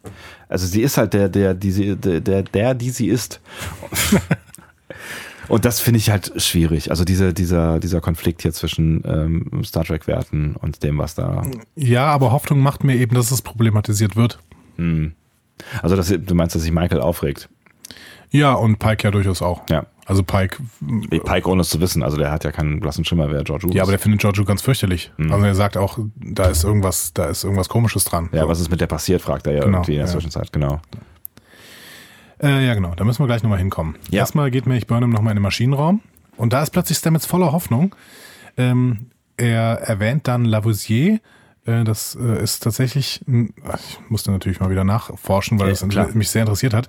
Ähm, das ist ein französischer Chemiker aus dem 18. Jahrhundert. Der wird so als Vater der modernen Chemie äh, gehalten und sein äh, Lavoisiers Law sagt, nichts geht verloren, nichts wird geschaffen, alles wird umgewandelt. Mhm. Und das zitieren sie dann ja auch nochmal im Prinzip ja. äh, sich gegenseitig. Sie kennen die Theorie offensichtlich beide. Ähm, Was auch nochmal so ein bisschen so eine Erinnerung ist an, wann war das, zwei Folgen vorher, wo ja irgendwie schon mal die Theorie aufgestellt wird, dass nichts in äh, dem Myzel-Netzwerk verloren geht, weil das Myzel-Netzwerk quasi alles verarbeitet und deswegen alles in allen Zuständen immer ja. da ist, was schwierig zu vorzustellen ist. Und das alles ist eine Theorie des echten Paul Stamets übrigens. Ah, okay. Das ist cool. Das ist Myzel-Netzwerk, das tatsächlich, äh, dass es ein Myzel-Netzwerk gibt, das all diese äh, Dinge des Lavoisiers Law quasi ähm, berücksichtigt. Was ja wiederum ein Biologe im echten Leben ist, der glaube ich sogar noch lebt, ne? Ja, ja, genau, ein Pilzforscher. Und auch dazu später mehr bei meiner großen Theorie. Er streut Brotkrümelchen oder Pilzsporen. Ja, schön, ne? Ja. Ähm, die Theorie bestätigt sich auch umgehend, ähm, denn äh, seine, seine Idee, Idee ist, wenn im Kokon keine DNA-Spuren von Tilly sind, dann muss das Ding eine Art Methyltransporter sein, der Tilly irgendwo ins Netzwerk gebeamt hat, mhm. weil May irgendwas mit ihr vorhatte. Und ähm, da sich das bestätigt, äh, dass es keine DNA-Spuren gibt, will Stamets nun also irgendwie diesen Gegenkonkon suchen. Und dann wissen sie halt, wo sie gelandet sein muss. Also, oder erstmal wissen sie, dass sie dann tatsächlich auf der anderen Seite gelandet sein genau, muss. Im Myzel-Netzwerk. Ja. Im Endeffekt werden sie diesen äh, Gegenkokon nicht mehr suchen müssen, äh, habe ich das Gefühl, denn in dem Moment, wo die Discovery ja ins Myzel-Netzwerk springt, ist äh, Tilly auch schon wieder auf der Discovery. Ja, ja, genau. Das ist äh, ganz praktisch. Offensichtlich ist das Netzwerk relativ klein.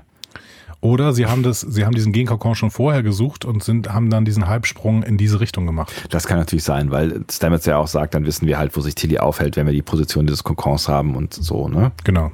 Vielleicht war es auch das. Ja, und wir sehen dann auch, Tilly befindet sich tatsächlich im Myzel-Netzwerk. Mhm. Relativ schnell lösen sie das auf. Ne? Genau. May zieht sie aus dem Kokon und verteidigt sie gegen Angriffe von anderen Yasep. Mhm. Ne? Tilly ist trotzdem stinksauer. Und zwar richtig sauer. Die ist richtig sauer, ja. ja. ja. May macht ihr klar, dass sie die einzige Chance der Spezies ist. Sie soll ein Monster töten, was die Welt der Yasep kaputt macht. Mhm. Da war es mir übrigens schon klar. Ja, mir auch. Und das hat mir Teile der Folge wirklich ein bisschen versaut. Aber es ist natürlich auch eine, ne, eine Theorie gewesen, die wir hier schon äh, durch den Raum getragen haben.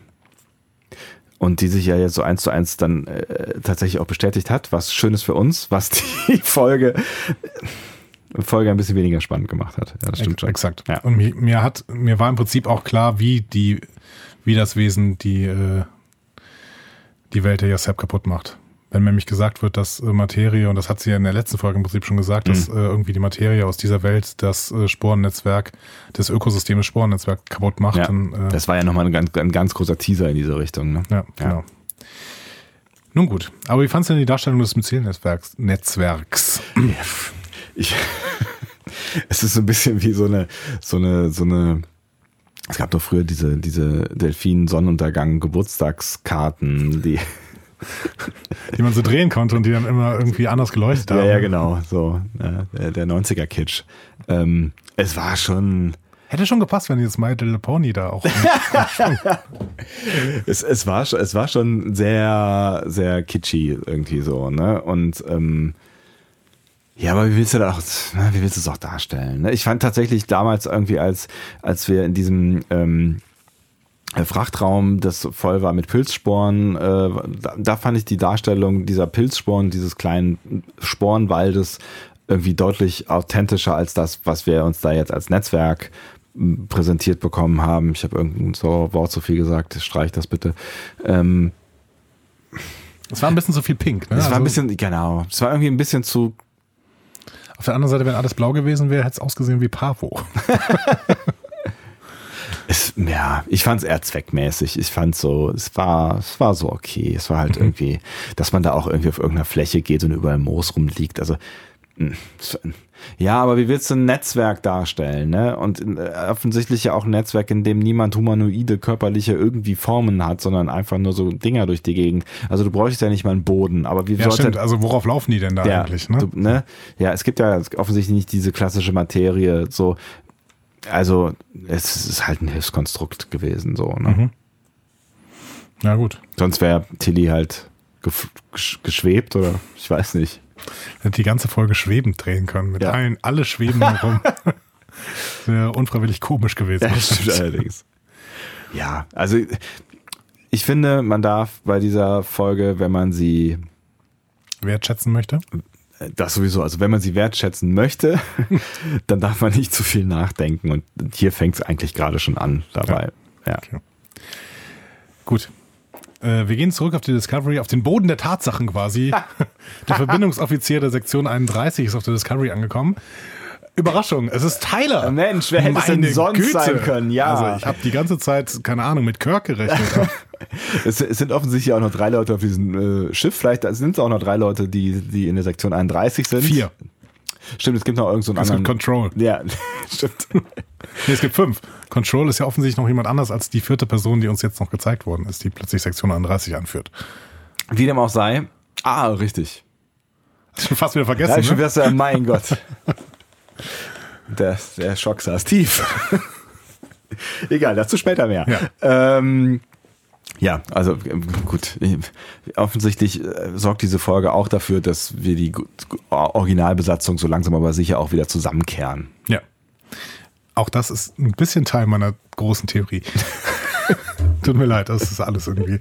Ähm, ah. Pike stellt Burnham zur Rede, ähm, weil diese nicht nur auf Tyler extrem reagiert, sondern eben auch auf Giorgio ex extrem reagiert hat mhm. mit ihrem äh, Phaser. Ähm, und an dieser Reaktion hat Pike auch gemerkt, dass sie sich irgendwie verändert hat, Giorgio. Hm? Also von der äh, lustigen Dame, mit der man gut trinken konnte. Hin zu irgendwas Verschlagenem, was man irgendwie nicht so richtig durchschauen kann. Ja. Ähm, der Captain kann diese Veränderung aber auch nicht einordnen. Und Burnham möchte ihm die ganze Geschichte noch nicht erzählen.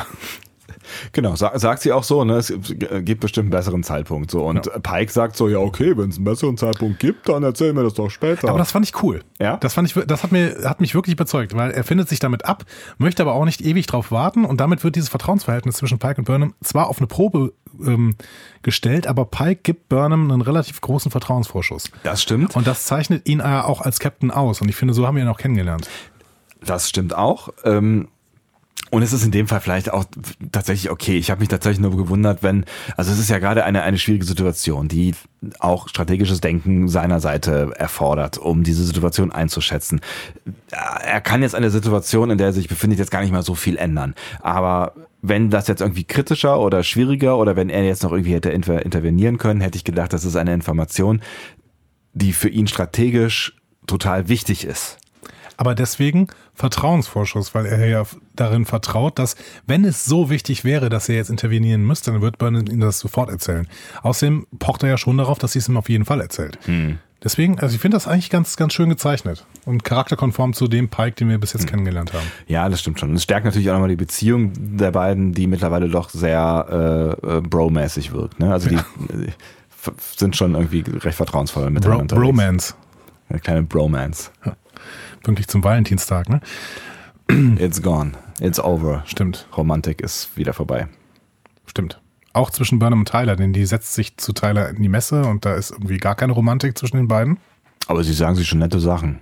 Naja. Das, äh, sagen, was sagen sie denn? Irgendwie sowas wie I miss Schön, you dich zu sehen. you, Nee. schön dich zu nee. Schön dich zu sehen, ja, fühle ich auch. Das ist so die Konversation. Ja, stimmt, it's good to see you, sagt sie nur, ne? Nee, er sagt das. Er sagt das? Und sie sagt feel the irgendwie, same, I feel ja. the same, ja. Hm, ja, also Michael ist auf jeden Fall ganz weit oben in der Romance-Skala. Na, Das gut, ist ich meine, ungefähr so wie bei, äh, bei Han Solo, ne? aber Han Solo ist halt eine coole Sau. Also nicht, dass Michael auch eine coole, nicht auch eine coole Sau ist, aber es hat, also er sagt das, weil er eine coole Sau ist und sie sagt es oder reagiert halt so, weil ihr Boyfriend sich plötzlich zum Klingon verwandelt hätte. Das hätte mich, glaube ich, auch nachhaltig traumatisiert. Ja, aber sie hat es ja mittlerweile aufgearbeitet. Ja? Mit Tilly lange drüber gesprochen, bestimmt. Hm. Ähm, Nahen beäugt das alles aus sicherer Entfernung. Ne? Sie ist ja jetzt Sicherheitsoffizierin offensichtlich. Was ich da äh, das erste Mal erfahren habe. Vielleicht habe ich irgendwo gepennt, aber. Nee, es äh, wurde schon mal gesagt, ja? tatsächlich, ja. Okay. Da, da habe ich mich kurz gewundert. Da habe ich gedacht, okay, alles klar. Und was macht Tyler dann? Ja, nichts. Der ist Verbindungsoffizier. Ja. Mhm. V-Mann quasi.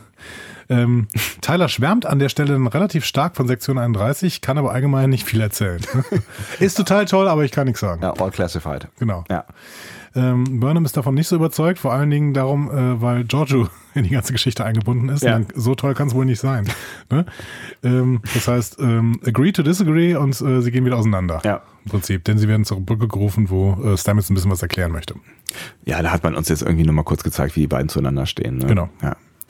Ähm, bevor wir aber zu Stamets und die, auf die Brücke gehen, gehen wir nochmal ins Spornetzwerk. Tilly und May sind da in, äh, indes in einer Region angekommen, in der alle Pflanzen zerstört sind. Das war übrigens bei, bei Tomb Raider, wäre das immer die Region gewesen, wo der Bär wohnt. Bären machen da immer die Pflanzen alle kaputt. Danke für dieses Bärengleichnis. ja, gerne.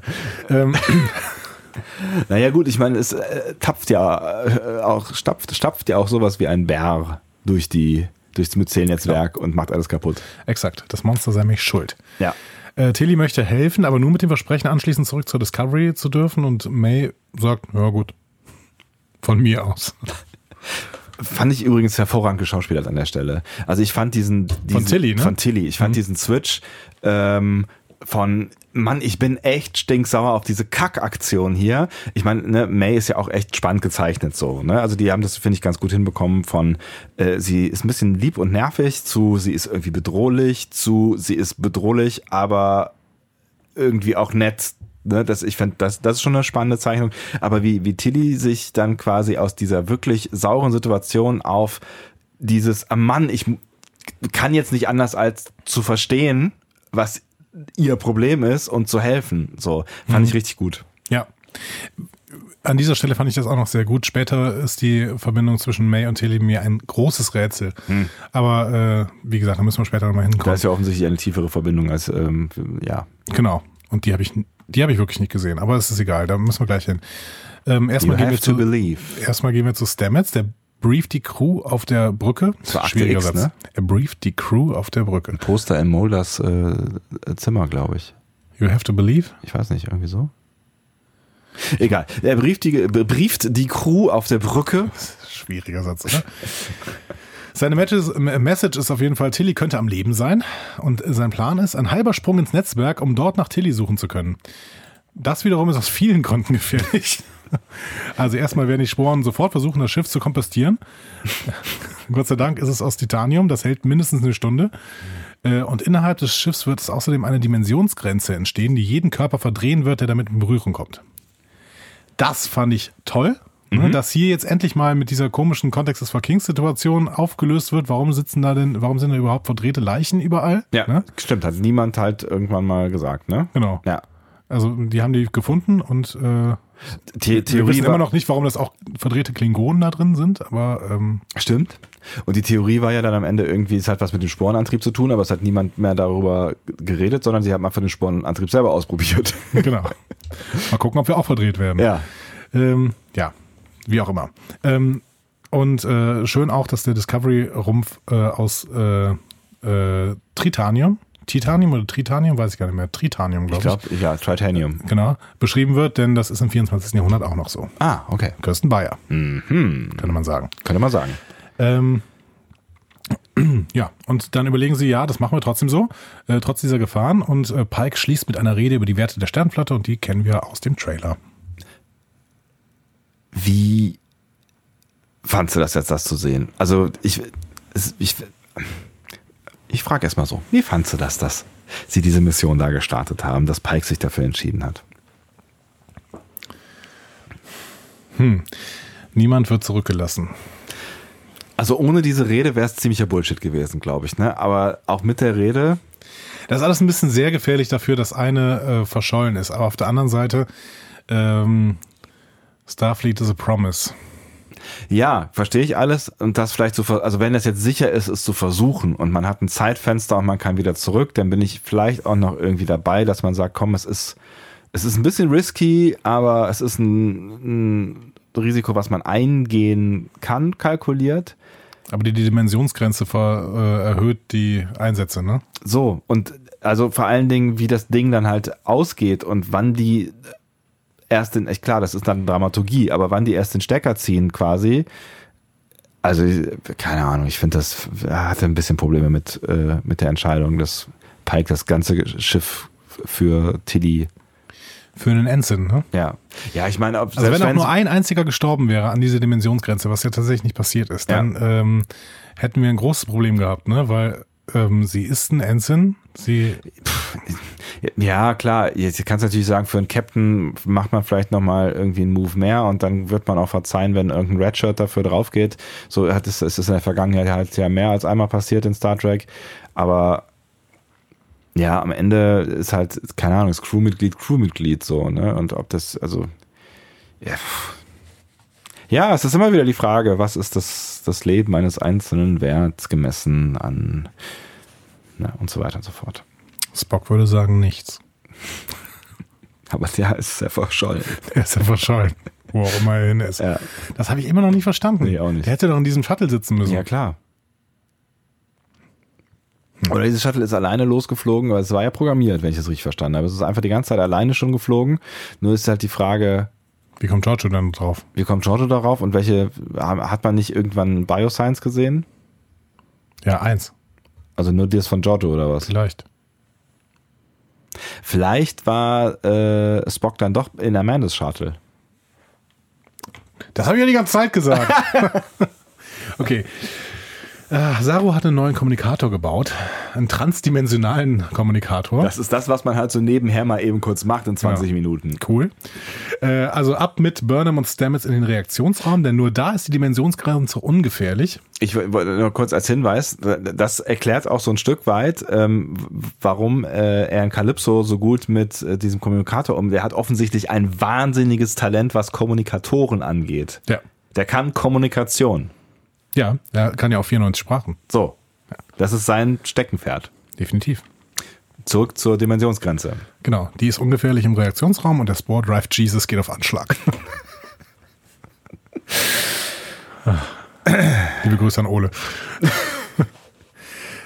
Ja, ich, fand's, ich fand das Bild, das geht mir nicht mehr aus dem Kopf, wenn er sich da so einspannt und dann irgendwie so aufgespießt wird. Das ist halt so, ein, ja. so eine Jesusfigur. Und ne? dann wechseln wir dann äh, noch ins ewige Reich hier, äh, Dingsbums, ins, nee, das ist, das ist also geschichtlich vorbesetzt, ne? Wir, ja.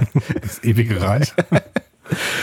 ja, es ist, es ist ja schon dann irgendwie ein, ein, ein kleiner Heaven hier, ne? Ja. Und Hell gleichzeitig. Heaven und Hell. Ja, schon ein bisschen. Aber auf der anderen Seite, nee, eigentlich nicht. Das ist einfach nur eine andere Dimension. Eine Kackdimension. Ja, die keinem gefällt. Außer den Chasep. Wie auch immer, dieser Halbsprung gelingt und die Discovery taucht halb ins Netzwerk ein und das ist durchaus wörtlich zu verstehen. Ja. ja, abgerutscht. Ja. Ähm, Tilly und May beobachten das Spektakel von innen. May ist überhaupt nicht amused über, die neu, äh, über diese neue Störung, die es da jetzt gibt. Und Tilly bittet um Vertrauen, muss May aber erst den Pinky Swear beibringen, damit diese zustimmt. Süß. Tilly redet relativ oft über den Pinky, ne? Ja, offensichtlich hat sie ein, ein, äh, eine Vorliebe für äh, kleine Finger. Wie fandst du das denn jetzt mit, dieser, mit dieser Optik, äh, wie die Discovery da eintaucht? Ja, war nett. Sah schon gut aus. Also, ne, das,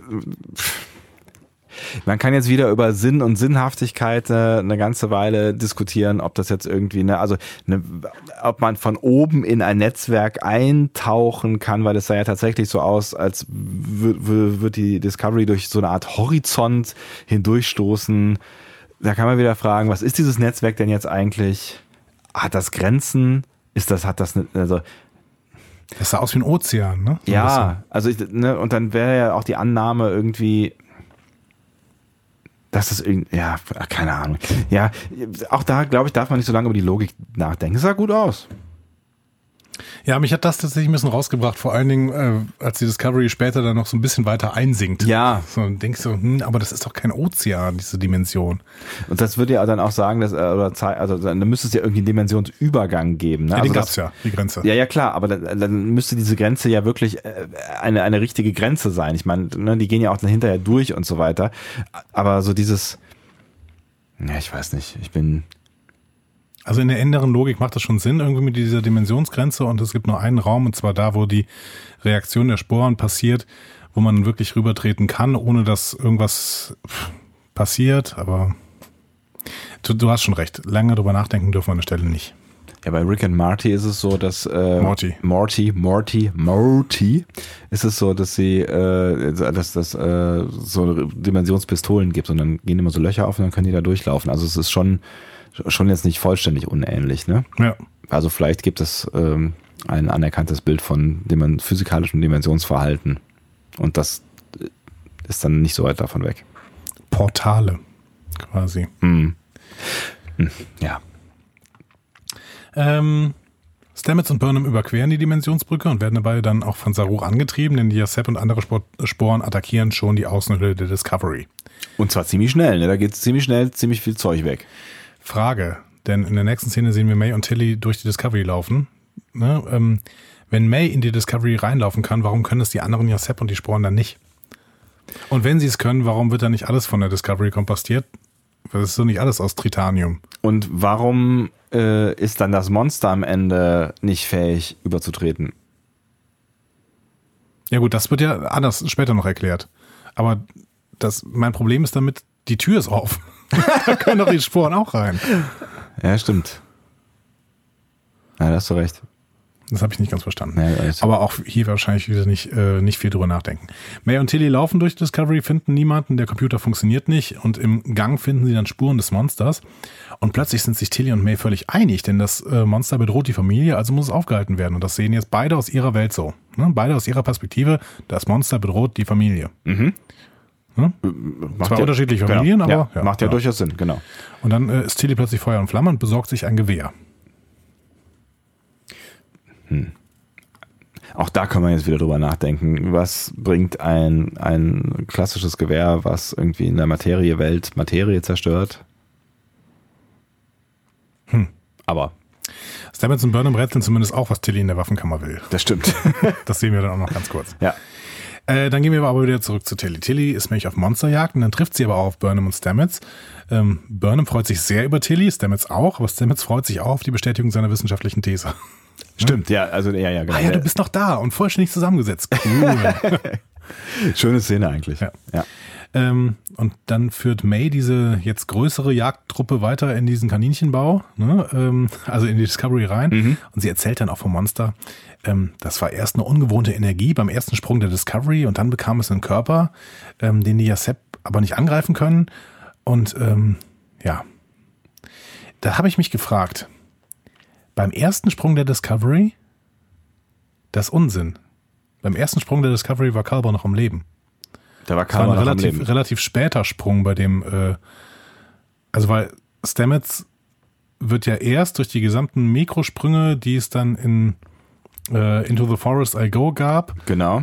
Äh, da wird er dann irgendwann so zum transdimensionalen Mini-Wesen irgendwie, so zumindest wird er irgendwie, verliert er sein Augenlicht Bewusstsein, Augenlicht, ja. whatever. Ja. Und dann stirbt Kalber. Und dadurch, und also durch, genau, also dann soll das ja passiert sein quasi, ne? Also genau. da an dieser Stelle. Und vorher, die sind ja noch auch, auch ohne Stamets gesprungen, ne? Die ja. sind ja am Anfang mit dem äh, äh Gaumaganda, wollte ich gerade sagen, mit dem Taligraden gesprungen. Genau. Aber der Tardigrade war ja eventuell auch einfach ein Wesen, was im Sporennetzwerk zu Hause ist und dementsprechend geht das. Vielleicht haben die das noch nicht als Störung empfunden. Hm. Auf der anderen Seite navigiert der Tardigrade natürlich Materie aus der normalen Dimension in das Sporennetzwerk. Das ist alles ein bisschen komisch. Wo sind denn die Tardigraden dann eigentlich? Warum haben wir keine gesehen da? Ja, wir haben nur einen kleinen Teil des Sporennetzwerks gesehen. Meinst du, die hä- hängen alle in einer anderen Ecke ab? Ja. Im Okay. Ökosystem es gibt bestimmt eine andere Region, in der die sich heimischer fühlen. Die Tardigraden-Region. Genau. Ja, also über diese ganze, wie äh, Kalber in das Netzwerk reingekommen ist, Theorie müssen wir irgendwie eh nochmal reden. Ja, das versucht Stamets ja nachher zu erklären. Ja. Sie treffen dann auf jeden Fall auf das Monster. Ne? Ein sehr schwer gezeichneter Hugh Calber, der in der Ecke sitzt und irgendwie mehr oder weniger mit dem Kopf wippt. Und sehr viele Haare hat überall. Ja, genau. Ein ähm, Saints of Imperfection in dieser Welt. Stimmt. Ne? Mal wieder.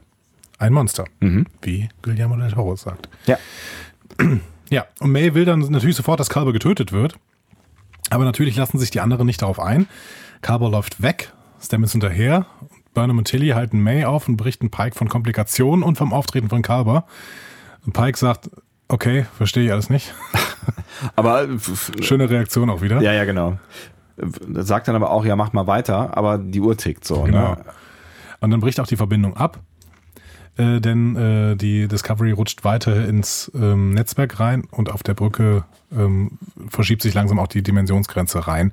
Aber dazu später dann mehr. Burnham findet erstmal weitere Spuren von Kalber, beziehungsweise von Baumrinde, mit der er sich eingerieben hat. Und das scheint ja offensichtlich das große Problem überhaupt in dieser Welt zu sein, weil diese Reste irgendwie überall rumliegen und äh, May die ganze Zeit sagt, das ist toxisch. Genau, die ist giftig für die Yasep. Ja. Und deswegen empfinden sie ihn natürlich als Aggressor und Burnham äh, sagt, ja, aber der wollte sich auch nur schützen. Motivation, Intention, also ein lebendiges Wesen. Hm. Und plötzlich wird Burnham klar, hey, Moment, das ist nicht irgendeine Myzel-Projektion. Mhm. Wir haben es hier tatsächlich mit Carver zu tun. Verrückter Scheiß. Auch nicht überraschend. Also nicht für uns, oder? Nicht für uns, genau.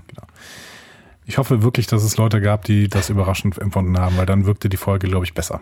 Ich bin mir nicht sicher, ich hoffe, wir haben nicht allzu vielen Menschen mit unserem Rumgetheoretisiere unter euch diese Folge versaut. Ja, ich habe nachträglich gesehen, welche, welche Bilder äh, CBS vor der Episode rausgehauen hat Ja. und ein, auf einem Bild davon ist äh, Carver drauf, der in Ernsthaft? der Ecke sitzt. Ach krass. Das heißt, ähm, Ja, okay. dann hat CBS auch irgendwie grundsätzlich versaut. Ja. So ein bisschen. Die Discovery versinkt auf jeden Fall weiter im Sporennetzwerk. Ich habe eben schon gesagt, 78% der Hülle sind schon angegriffen. Äh, versucht auch Burnham zu hetzen. Ähm, dann fallen die Trägheitsdämpfer auf der Brücke aus. Eine Konsole explodiert. Dinge, die halt so passieren. Genau.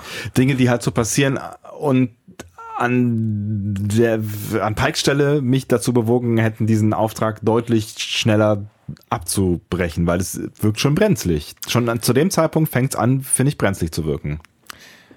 Ja, stimmt. Aber Pike wird ja auch dann quasi überstimmt. Ne? Der versucht zwar zu retten, was zu retten ist, aber Tyler hat eben noch einen anderen Plan.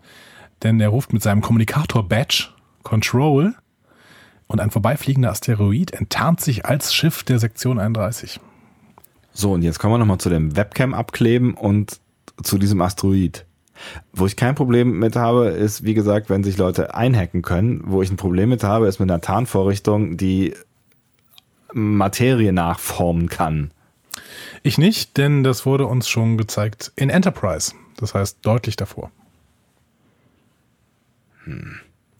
Ähm, da gibt es nämlich dieselbe äh, Technologie quasi im romulanischen Drohnenschiff, vierte Staffel. Ich finde es aber trotzdem, äh, trotzdem schwierig, weil wir ja schon, also es, es gibt ja keine Tarntechnologie in, äh, in der Föderation. Und das ist ja auch ein, ein strategischer Nachteil gegenüber den Klingonen später mal so oder gegenüber den Romulanern. Warum haben die die denn nicht verteilt? Ich dachte, da gäbe es irgendwie einen, einen ethischen Grund für. Ist das so? Hatte ich immer so verstanden. Die wollen keine Tarntechnologie. Außer in Kriegszeiten. Jetzt sind keine Kriegszeiten mehr. Aber Sektion 31 darf die ja natürlich immer haben. Aber in Kriegszeiten setzt die Sternflotte Tarntechnologien ein? Ja, zumindest bei DS9, ne? Dann benutzen sie irgendwie die, die, die äh, getarnte Defiant. Ja, ja, klar, aber ich dachte, das wäre da ein neuer crazy funky Shit gewesen, dass sie das benutzen. Ja, weil sie es von den Romulanern bekommen haben, die sich immer schon tarnen können. Ja, ja. Hm. Ich weiß es nicht genau, aber. Aber warum, ne, auch eine Frage, warum müssen sie das dann von den Romulanern bekommen, wenn äh, 100 Jahre vorher schon, schon bei Enterprise das Ding auftaucht? Vielleicht ist das wieder eine andere Technik. Denn das sieht ja auch anders aus, diese Tarntechnik. Und ähm, wir haben jetzt schon in, bei Into the Forest, nee, bei Sieves Parts in Parabellum gemerkt, dass es offensichtlich auch Tarntechnologie gibt, die man irgendwann nicht mehr benutzen kann, weil sie aufgedeckt wird. Algorithmus ist hier das Stichwort. ich, keine Ahnung, ich finde das alles irgendwie nicht so richtig schlüssig. Das ist wahrscheinlich, wie du gesagt hast, man muss relativ viel in dieser Folge kaufen, ohne drüber nachzudenken. Hm. I want to believe heißt das Poster übrigens. Okay, I want to believe. ja, ich bestelle ja. mir das gerade mal. Okay. Ja, genau. Also wir haben dieses Sektion 31 Schiff. Ähm, Pike ist sauer, auf Tyler vor allen Dingen. Ähm, auf Leland aber auch, weil Leland offensichtlich die ganze Zeit da war. Ähm, und äh, Leland hält das Schiff aber dann mit Traktorstrahlen fest und gibt der Discovery fünf Minuten, bevor sie aus dem Netzwerk ziehen würde. Fancy äh, Traktorstrahlen, ne? Ja gut, da wird jetzt einfach der Traktorstrahl mal ein bisschen näher erklärt. Finde ich gar nicht so schlecht. Ja. Mit diesen Drohnen. Ne? Und Sah so. gut aus, ja. Genau. Ähm, Tyler widerspricht Leland sagt quasi, hey, äh, wir brauchen immer mehr Zeit, wir müssen, wir dürfen hier keinen zurücklassen. Und Pike sagt dann so, jetzt reicht's mir aber. Auf meiner Brücke läuft jetzt mal das, was ich hier will. Ne? Tyler, du hältst die Klappe und Leland, du löst diese Fäden erst, wenn ich es sage. Ja. Punkt. So, ne? Also Pike hat lange ganz viel mit sich machen lassen, aber jetzt gerade, jetzt, jetzt ist vorbei. Es reicht ja auch. Aber ich finde tatsächlich auch, äh, dass, dass, er, dass er Tyler relativ klein hält die ganze Zeit. Ne? Also der kriegt ja ab und zu mal einen Dämpfer von, von Pike so. Ne? Und das auch zu Recht, weil ich glaube, der ist dem schon irgendwie unheimlich äh, und es nervt ihn, dass diese blöde Sektion 31 bei ihm auf äh, der Brücke steht. So, ne? Ja. Und da, da sieht man es dann mal deutlich. Und ich finde es schön, dass Pike mal diesen Ausbruch hatte und hier stinksauer ist. Ja. Weil, was soll das denn? Also er hat überhaupt kein, keine Übersicht mehr über seine eigene Brücke und Pike gilt als einer der, der größten, hochdekoriertesten Captains der Sternenflotte aller Zeiten. Und wird halt dann auch noch verarscht, ne, von einem ja. alten Studienkollegen irgendwie so. Also, ja, da wäre ich auch sauer. Also in einer, ja. in einer, in einer Extremsituation, ne? Ja. Genau. Wo, wo es ja offensichtlich um Leben und Tod geht.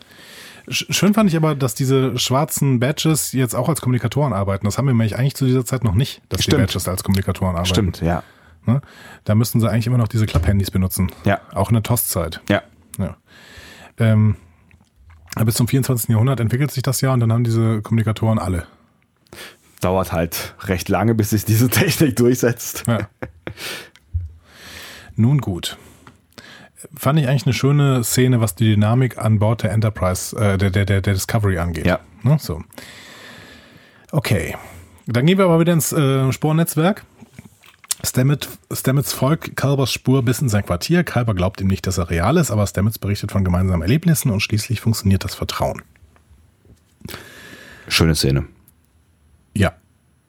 Und jetzt bis kommt's. genau, bis, ja. So, jetzt kommt's bei mir. Ja. Jetzt muss ich diese Theorie äh, mal ausbreiten. Jetzt geht's schon los. Warte, ja. da muss ich mir nochmal aufrechtern. Also, ah. vielleicht machen wir erstmal ähm, so ja. einen schönen Nebenaspekt, der mir einfach gefällt, weil Autoren sowas halt gerne machen. Ne?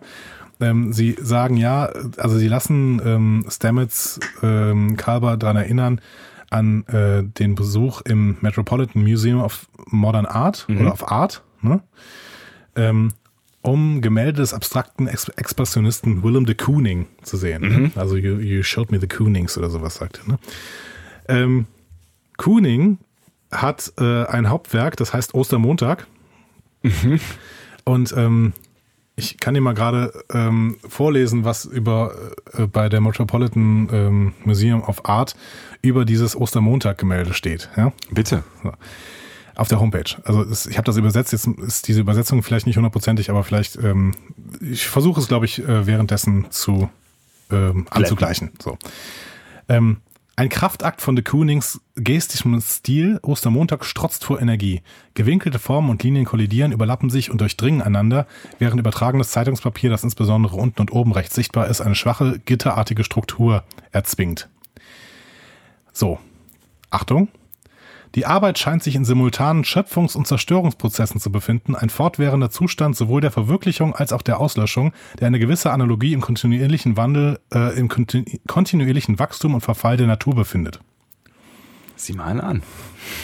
Das ist so, äh, es sind so Mini-Easter Eggs, die die Autoren setzen. Ne? Oh, das ist schön. Ja. Das, ja, das ist schön. Ja.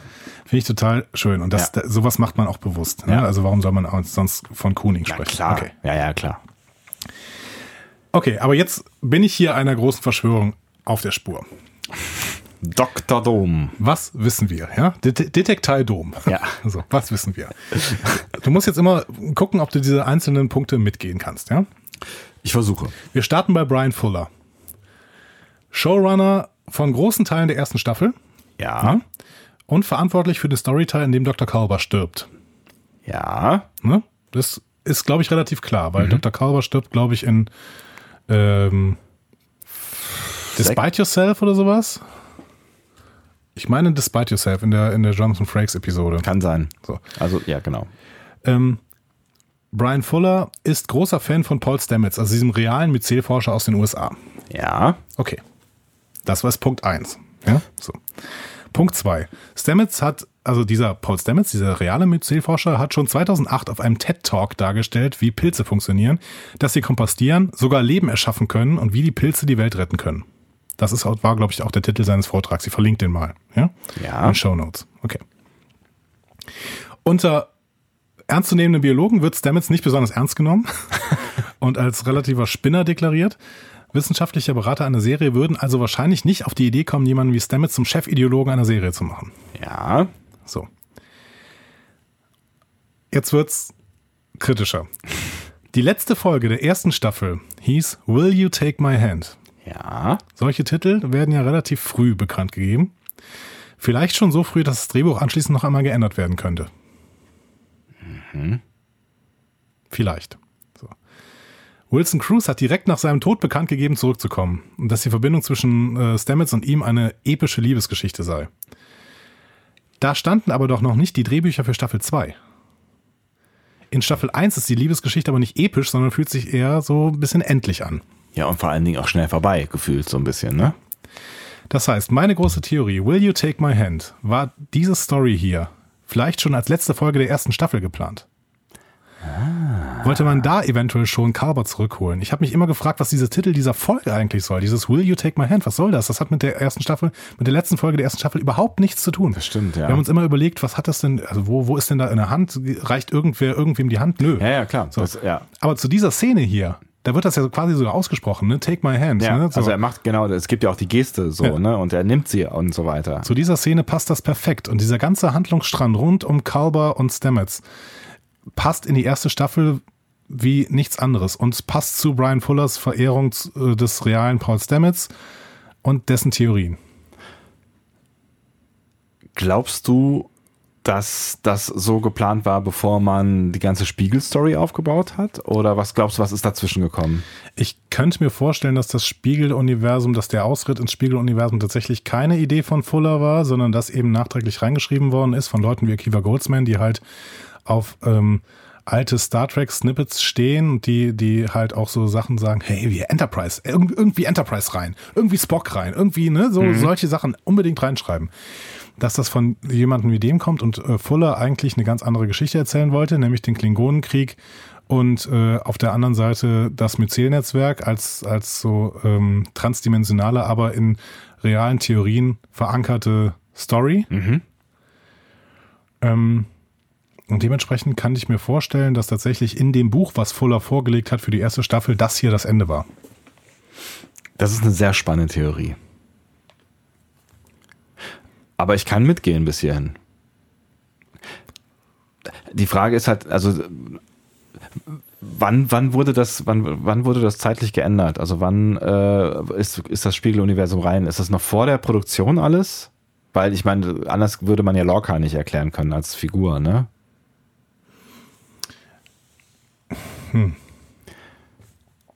Weil Lorca als Figur muss im Prinzip schon. Oder es gab noch irgendeine andere, wenn du, wenn du jetzt sagst, irgendwie, die haben sich in der Mitte oder die haben sich irgendwie während, während des Produktionsprozesses dann dazu entschieden, den Kurs zu ändern, was äh, ja offensichtlich auf jeden Fall der Fall gewesen ist. Also es ist jetzt ganz viel Spekulation, Ja. aber vielleicht hat, wollte Fuller alles irgendwie mit, mit dem Myzel-Netzwerk erklären. Und die Autoren, den Autoren war das irgendwann nicht mehr geheuer und sie haben gesagt, aber dann lass uns doch lieber eine Dimension nehmen, die wir schon eingeführt haben in Star Trek. Ähm, Und dementsprechend haben sie quasi nicht nur die normale Dimension und das Spiegeluniversum, sondern auch das Myzelnetzwerk. Im Prinzip haben wir ja drei Dimensionen, die hier eine Rolle spielen. Warum Ja. eigentlich? Völlig ohne Not. Ja, das stimmt. Ja, klar, du hättest natürlich auch dann Lorca irgendwie mit dem Myzelnetzwerk erklären können, wie auch immer. Ja. Finde ich spannend. Also ich weiß nicht, ob wir hier irgendwie gerade dieses Will You Take My Hand und die Verbindung zu dem realen Pilzforscher Paul Stamets macht mich macht mich glaubens, dass das alles anders geplant war. Wollen wir nicht mal Brian Fuller anrufen? Wir werden es nie erfahren, das ist das Schlimme. Ne? Brian Fuller wird kein Wort mehr über Star Trek verlieren. Vermutlich, ne? Und die werden natürlich nicht davon reden, dass es eigentlich alles anders geplant war. Nee, das würde niemals jemand sagen. Vermutlich nicht. Aber einen Anhaltspunkt werden wir daran finden, wenn diese ganze Myzel-Netzwerk-Story jetzt relativ schnell abgefrühstückt wird und äh, der Und Brian Fuller auch verschwindet dann. Stimmt, Brian Fuller könnte dann auch tatsächlich im Writers Room verschwinden. Der steht ja immer noch drin im Vorspann. Ja. Ja. Was sagt ihr dazu? habe ich euch jetzt überzeugt oder äh, rede ich hier totalen Unsinn und habe wieder irgendeine Brille auf? Ich finde es ganz spannend. Also ich finde das auf jeden Fall mal spannend, drauf rumzu, rumzudenken, ja. Ja, es ist eh die Frage, wie das weitergeht, ne? Also wie geht es mit diesem Myzel-Netzwerk weiter? Ist die Geschichte jetzt auserzählt? Ich glaube ja.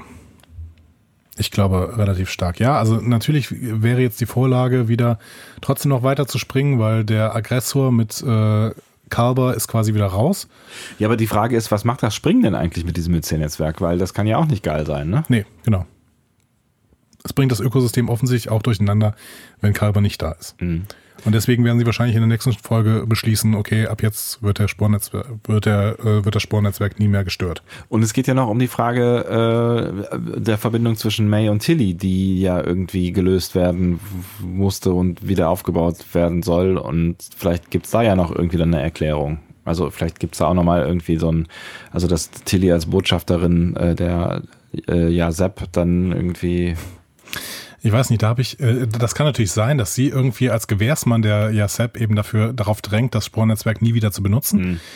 Ähm, auf der anderen Seite habe ich diese Story auch als abgeschlossen empfunden, als ähm, Tilly später weinend in ihrem Quartier sitzt und von äh, Burnham getröstet werden muss. Dass ein Teil von ihr irgendwie verloren gegangen ist, aber sie jetzt auch irgendwie den Frieden damit geschlossen hat. Vielleicht bringen wir diese Folge noch zu Ende, bevor wir den Spekulationsteil Das vollständig ausdehnen. weit eigentlich in ja. dieser Folge, ne? ja. Ja. Okay. Kommen wir mal vom Theoriemodus wieder in die Praxis. Burnham, Tilly und May kommen hinzu bei dieser Situation zwischen äh, Kalber und Stamets. Als er sagt, will you take my hand? Genau. May verschafft sich sofort durch äh, einen Trick Tillys Gewehr und will Kalber erschießen, doch Tilly kann die Situation entschärfen. Äh, Stamets wird klar, dass er die Energie Kalbers hergebracht hat, als er ihn in der Zeit, in der er selbst im Netzwerk hing, umarmt und geküsst hat. Habe ich auch nicht ganz verstanden. Da läuft irgendwie eine Träne vom toten Kalber, die, die äh, Wange herunter. Ja. Die wiederum nimmt Stamets mit seinem Kuss auf und trägt diese Träne ins Sporennetzwerk. I want to believe. Ein toter Kalber, der weint. Tote Kalbers weinen nicht. Offensichtlich schon. Genau, sie machen nur so ein bisschen Techno und, und Chemo-Bubble. Ja, man weiß, also ne, kann man kann man kaufen oder kann man halt auch sein lassen. Genau. Ich war da ein bisschen raus tatsächlich. Ähm, aber ich versuche das alles ja immer zu verstehen und zu glauben. Ähm, wir sehen dann, die Discovery droht abzustürzen. Leland möchte das Drama beenden, aber Giorgio übernimmt plötzlich das Ruder. Ähm, Leland sagt, immer, ich zerr dich vors Kriegsgericht, wenn du so weitermachst. Aber Giorgio sagt, ja gut, dann erzähle ich halt, was passiert ist, als du auf Deneva warst. Ne? Ist eine sympathische Truppe alles in allem. Ja, ist das, genau. Also große Vertrauensverhältnisse Ja. auf Seiten der äh, Sektion 31. Ähm, Aber man will sich immerhin vors Kriegsgericht bringen. Ne? Es wird Ja. nicht damit gedroht, dass man irgendwie, weiß ich nicht, erschießen. ja, sondern ja, immerhin das, ja. Deneva ist auch ein Planet, den wir kennen, aus äh, TOS. Da ist die Folge Annihilate. Annihilate ähm, spielt da. Und Deneva ist laut einem ähm, ähm, laut Sekundärliteratur, irgendwie so ein, so ein Star Trek-Buch, äh, steht, äh, dass Stamets da an seinen Theorien zum Myzel-Netzwerk arbeitet und Dr. Kalber zum ersten Mal da getroffen hat. Ach. auf Deneva. Aber keine Ahnung, ob die das äh, bewusst an dieser Stelle reingebracht haben oder ob das ein Zufall ist. Das kann euch durchaus ein Zufall sein. Ja, So, im, im Medizinnetzwerk ist die Gruppe zurück im Maschinenraum. Stamets betritt den Reaktionsraum und Kalber kann die Dimensionsgrenze aber nicht übertreten. Er löst sich auf. Genau. Und May erklärt das dann auch, der ist, der ist andere Materie, die gibt es nicht drüben. Genau. So. Was ja irgendwie auch Sinn macht, ne? Also, also ja, Sinn macht ist ein großes Wort für dieses Ganze, aber ähm, wa- was man irgendwie so ein Stück weit äh, nachvollziehen kann mit der Erklärung, die sie da liefert. Also kommt es zur nächsten Abschiedsszene. Und in diesem Moment habe ich tatsächlich gedacht, okay, dann war es das jetzt mit Kalber trotzdem. Habe ich auch gedacht und dann habe ich auch gedacht so, na, warum nicht? Also wäre auch, also wäre vielleicht, ähm, ja, hätte, hätte vielleicht so ein, so ein Hauch Fantasy aus dieser, dieser Goonies Akte X Folge rausgenommen. Hätte aber auch dazu geführt, dass Stamets immer wieder ins Spornetzwerk gewollt hätte, um Kalber da zu besuchen. Obwohl, nee, der hat sich ja die, die Baumrinde abgekratzt, ne? Der hätte sich quasi wieder kompostieren lassen. Genau, der hätte sich geopfert, weil er ja gewusst hätte, ne, das wäre wär, wär ein Stimmt, weil er gewusst hätte, dass Stamets sonst die ganze Zeit nach ihm sucht. ne? Nee, ja, auch, aber vor allen Dingen, weil er gewusst hätte, dass er die Welt nachhaltig äh, zerstört da, ne? Das heißt, wenn er sich schützt, dann zerstört er die Welt. Wenn er sich nicht schützt, wird er aufgefressen. Also Insofern rund um Kalber doch eine ganz schöne Geschichte, ne? Dass er quasi sich, äh, opfert qua- für, für for a greater good. ja, und dass er vielleicht auch deswegen so zusammenbricht, weil er weiß, dass er gerade diesem Ökosystem so großen Schaden zufügt. Ja. Hm? Deswegen war ich ja, ne, also da war ich involviert. Also das fand ich irgendwie ähm, spannend in dem Moment und hätte es auch okay gefunden, wenn das dann so passiert wäre. Aber auf der anderen Seite war mir natürlich schon auch irgendwie ein Stück weit klar, dass, dass die Kalber ja eigentlich wiederholen, weil er so eine beliebte Figur gewesen ist. Ja, oder weil Fuller das die ganze Zeit so geplant hat.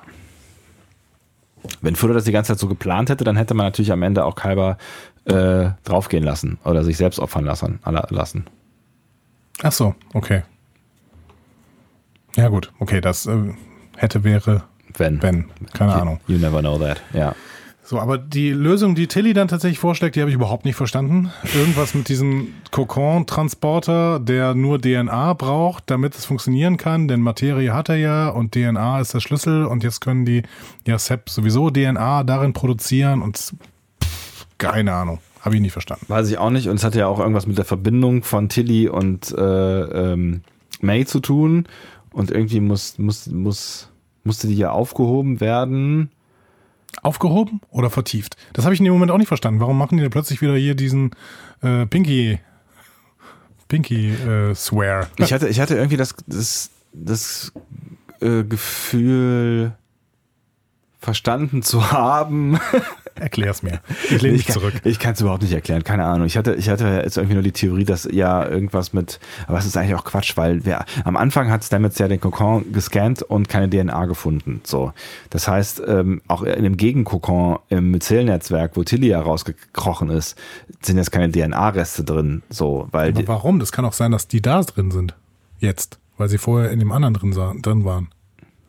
Also nehmen wir mal an, da wären DNA-Reste drin. Und mit Hilfe von Tillys DNA, warum auch immer, kann man Kalber durch den Kokon materialisieren. Dann erklärt es immer noch nicht, warum die Verbindung zwischen Tilly und May aufgelöst werden muss. Nee. Oder vertieft. Oder vertieft. Nee, ich, äh, Ich dachte, ich dachte, die Lösung wäre, dass May ja in Tillys Kopf alles gesehen hätte und deswegen auch DNA kennen würde und sie aber dann wiederherstellen kann. Und, und May sagt, keine Ahnung, weiß ich nicht. Muss mal gucken, ob ich das kann. aber die trennen sich doch aus irgendeinem Grund. Warum trennen die sich denn? Ja, weil May da bleibt und Tilly geht. Hä? Ja, aber das hätten sie ja eh gemacht. Das hat, die Szene hatte doch so eine Dramatik. Es ging doch irgendwie, also nachdem klar war, dass, dass Kalber sich äh, nicht unbedingt opfern muss, mussten, aber hatte ich das Gefühl, müssen die beiden jetzt ein Opfer bringen. Und zwar ihre Verbundenheit. Aber warum? Und deswegen der Pinky. Ja, was weiß ich? Ich weiß es nicht. Ich habe es nicht verstanden. Okay, wir müssen diese Folge nochmal gucken und besprechen die nächste Woche nochmal. Ich habe das nicht verstanden. Ich habe auch nicht verstanden, woher plötzlich dieser intime Moment zwischen Tilly und May kam. Das habe ich irgendwie nicht gesehen. Äh, aber gut. Andere Leute haben in der letzten Folge den intimen Moment zwischen ähm, Saru und Burnham nicht verstanden. Den habe ich gut verstanden. Vielleicht verstehen hier Leute auch diesen Moment zwischen Tilly und May. Also wenn ihr uns erklären könnt, was in dieser Szene passiert, sowohl Techno-Bubble-mäßig, ja, als auch äh, emotional zwischen Tilly und May. Please. Do it. Wir wären dankbar. Danke. Offensichtlich hat das hier nicht funktioniert. Intellektuell. Für uns beiden nicht, genau, aber wir sind halt auch nicht die Schlausten. Nun wirklich nicht. Ähm. auf. Was machen wir denn hier? Ich weiß auch nicht. Hören Leute den Podcast, äh, um solche Dinge erklärt zu bekommen? Ich hoffe nicht. Wo ist Harald Lesch, wenn wir ihn brauchen? Nein, Paul Stamets brauchen wir, den realen Paul Stamets. Den realen Paul Stamets. Gibt es in Deutschland eigentlich einen Pilzforscher? Bestimmt gibt es Pilzforscher in Deutschland. Ja, google mal. In der Zeit erkläre ich, dass Leland die Discovery wieder rauszieht in der nächsten Folge. Stamets zurückspringt. Alles funktioniert. Ja. Integrative Pilzforschung. Integrative? Integrative Fungal Research. IFR. Ah, es gibt eine Gesellschaft für Ich integrative Pilzforschung. Ich weiß nicht genau, was das ist. Es ist auf jeden Fall in Frankfurt am Main. Ah ja, das sind, das sind gute Gesellschaften. Das sind, das sind die besten Gesellschaften. Aber ich weiß auch nicht genau. Projekte. Diversität und Kultivierung der Pilze ist ein Projektbereich. Projektbereich A, Projektbereich B, Biochemie und Biotechnologie der Pilze und Projekt- Projektbereich C, evolutionäre Genetik und Genometik.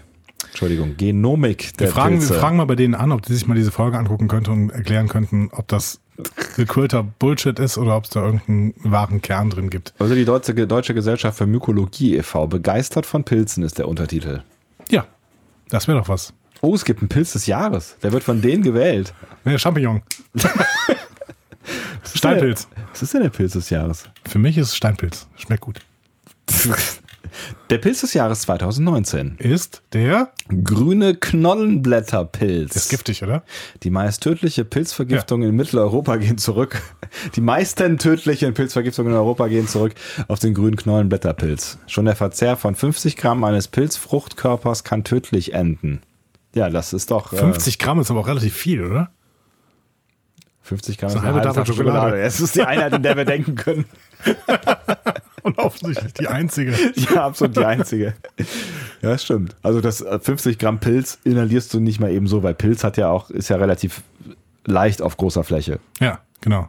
Also leichter als Schokolade, würde ich jetzt denken. Wahrscheinlich. Schokolade hat eine höhere Dichte als Pilz. Sollen wir zur Folge zurückkehren oder reden wir ab jetzt über Pilze? Ich weiß nicht, es gibt Pilzcoaches. Pi- Ein Pilzcoach fördert die aktive Nachwuchsarbeit. das klingt alles ziemlich absurd. Und ich könnte dir die Frage noch beantworten, was ein Pilz-Sachverständiger ist, aber vielleicht machen wir das in der nächsten Folge. Ein kleiner Cliffhanger. Okay, ich freue mich schon. Ein Pilz-Sachverständiger. Und vor allen Dingen aktiv in Schwimmbädern. Oh Gott. Ah, Okay, hatte ich jetzt schon gesagt, dass Leland die Discovery wieder rausgezogen hat und Hast du. Stamets zurückgesprungen ist? Ja. Äh, okay, gut. es ist fast schon alles wieder gut. Wir müssen, wir müssen nur noch wenige Meter. Ähm, das erklärt übrigens auch die Szene in Burnhams Quartier im Kontext des For Kings. Erinnerst du dich? Da waren so komische Bubbles in der Luft. Bubbles? Ja, also als Burnham zum ersten Mal einen Sprung mitkriegt. Da, da ist nachher irgendwie alles kondensiert. Oder? Nee, da sind so, so, so Bläschen in der Luft, die dann ganz plötzlich entstanden sind. ich erinnere mich auf jeden Fall, dass irgendwas in der Luft ist, ja. Genau, und das waren wohl Restsporen. Also zumindest sehen die genauso aus wie hier in dieser Ah. Folge. Ja, kann sein. Schließt sich ganz viel aus Kontext des Kings jetzt wieder hier in dieser Folge. Ja. Okay, ähm, Pike will dann zum Maschinen, äh, nee, zum, zum Transporterraum gehen. Nee, mit zum Maschinenraum tatsächlich. Und äh, Pike befiehlt Tyler aber auf der Brücke zu bleiben. Ne? Genau, das war ist noch so eine Szene, wo er klar macht, Tyler, du hast hier äh, nichts, Gar nichts zu sagen Gar nichts zu quasi, sagen. genau. Und vor allen Dingen kannst du dich ja nicht einfach mal frei bewegen auf diesem Schiff. Exakt. Und Tyler wollte halt ganz gerne hinterher, um zu sehen, wie es Michael geht. Würde ich jetzt mal vermuten. Genau, er geht mit Saru und Pollard in Richtung Maschinenraum, kommt da aber nie an. Denn was wir tatsächlich sehen, ist, dass Tilly, Stamets und Burnham beobachten, wie sich der Kokon verändert, er zusammenfällt und den nackten Dr. Calvert zurücklässt. Und rasiert, Mensch, ist ja praktisch. Ja. Ja. In der Ursprungsfassung, in der er da reingekommen ist quasi. Ah, so meinst du. Ja, Ja, könnte sein. Ja, schon. Ja.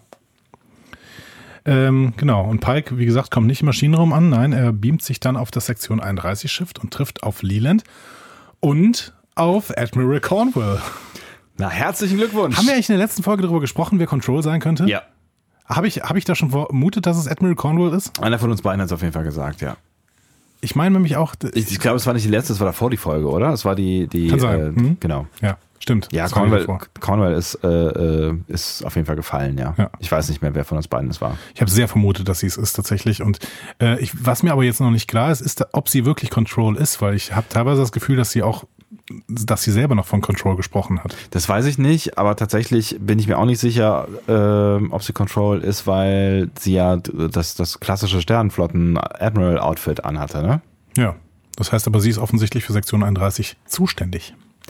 Was ich retrospektiv vielleicht gar nicht so scheiße finde, weil wenn die schon länger mit der Sektion 31 rumhängt, würde das auch ihr Fehlverhalten in der ersten Staffel vielleicht erklären können und dieses Gehen über Grenzen, worüber wir uns so aufgeregt haben. Und es würde erklären, warum Leland plötzlich auch Georgiou findet und weiß, wer das ist. Denn die Informationen hat er dann offensichtlich von äh, Cornwall, Cornwall. Genau, einer der wenigen, die das wissen, ja. exakt.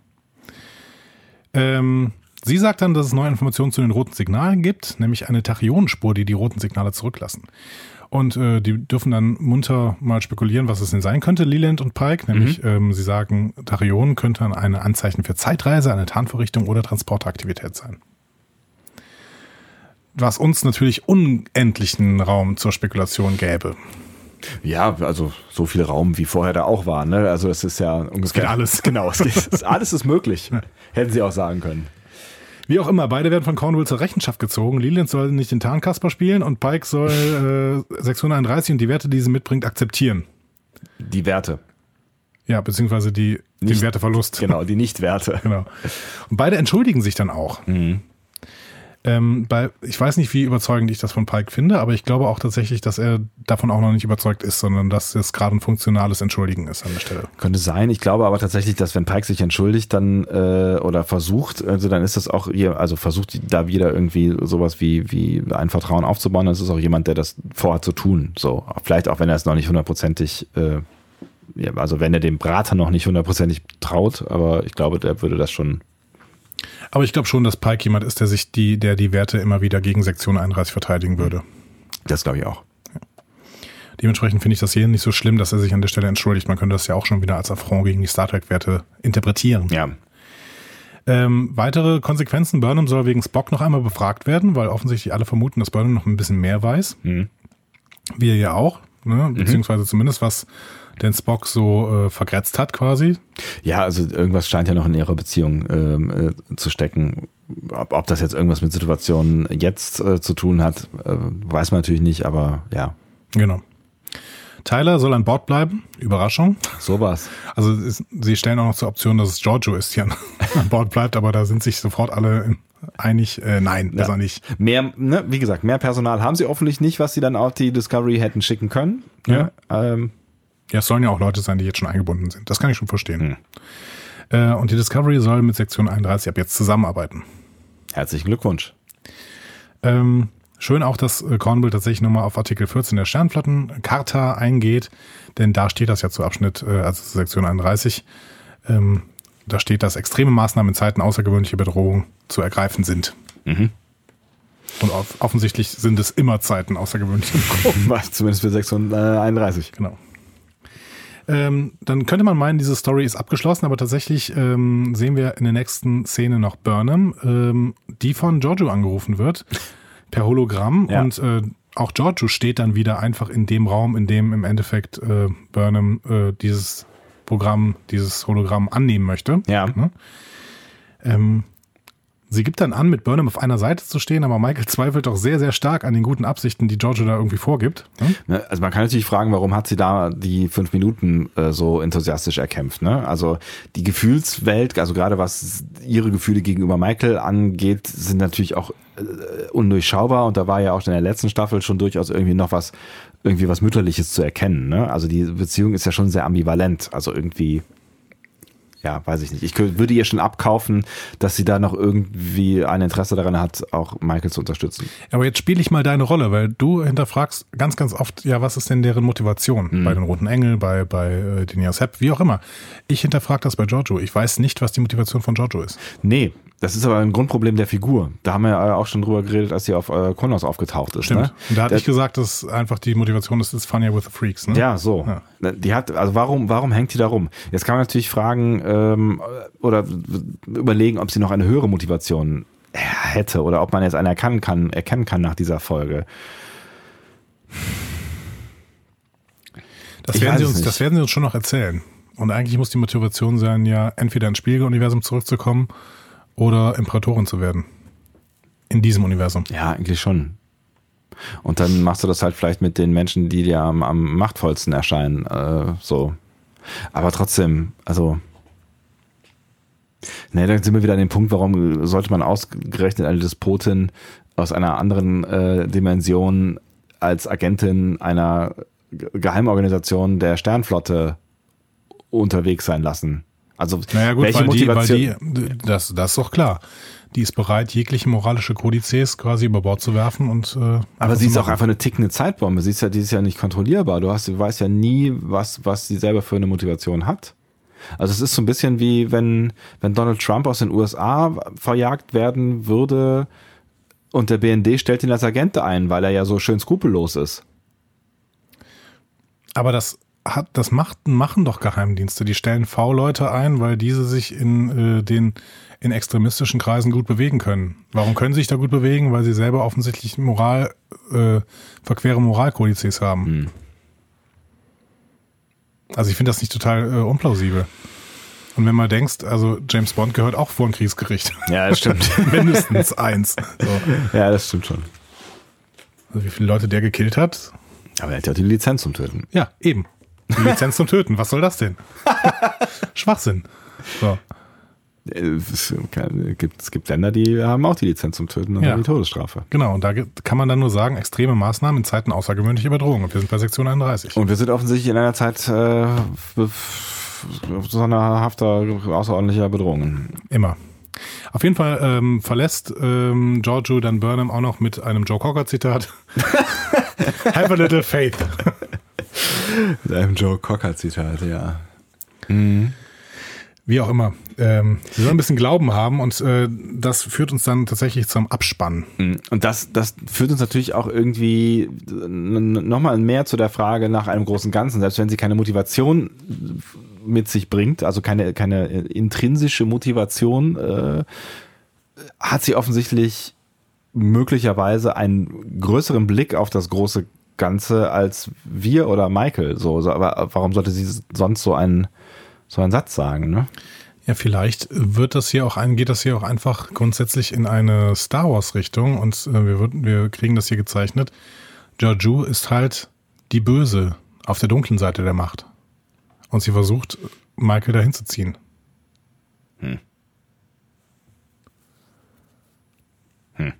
Es wäre mir ein bisschen zu simpel für Star Trek, Ja. Aber mal gucken. Ja, vor allen Dingen, weil sie ja, dann dann muss sie ja irgendwann sich ja dann loseisen von der Sektion 31 eigentlich, um dann wirklich auch Böses tun zu können. Das kann sie ja eigentlich nicht tun, bevor diese Serie gestartet ist. Ja. Also halte ich diesen Story Arc für arg unwahrscheinlich. Oh, it's Wortspieltime again. Wir machen nur den Abspann, dann machen wir die Folge zu. Also Burnham sagt, sie beneidet Wesen, die glauben können quasi. Sie kann es nicht, denn sie braucht Wissenschaft.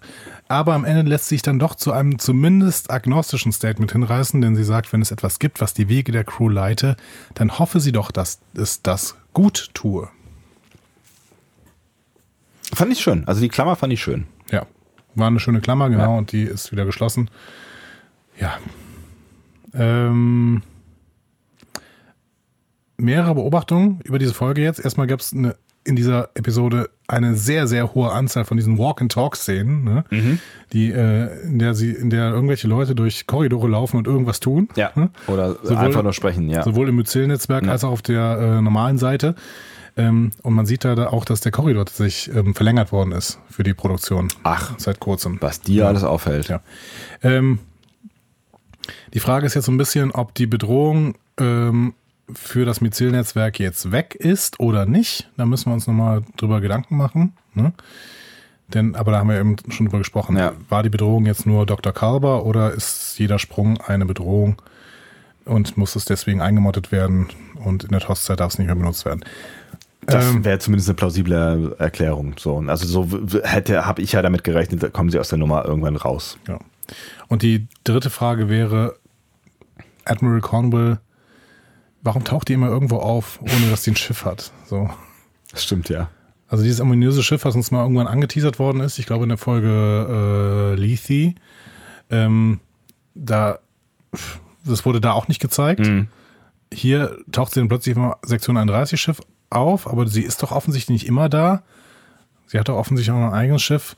Das finde ich immer ein bisschen schwierig. Das Ja. so Die kommt aus dem Nichts, ne? Deus Ex Machina, genau. Puff. Puff. Nun gut. Da, ich, ich muss anfangen mit Fazitieren. Ne? Ist das so? Ich weiß es nicht. Beim letzten Mal hast du fazitiert. Das ist doch schön. Dann fangen wir mal an. Das ist schon wieder ein Verb, was wir gerade erfunden haben. Genau wie regieren. Aber ich finde ich find mehr Mut zu neuen Worterfindungen. Gut. Fazitiere, mein Freund, fazitiere. Ähm,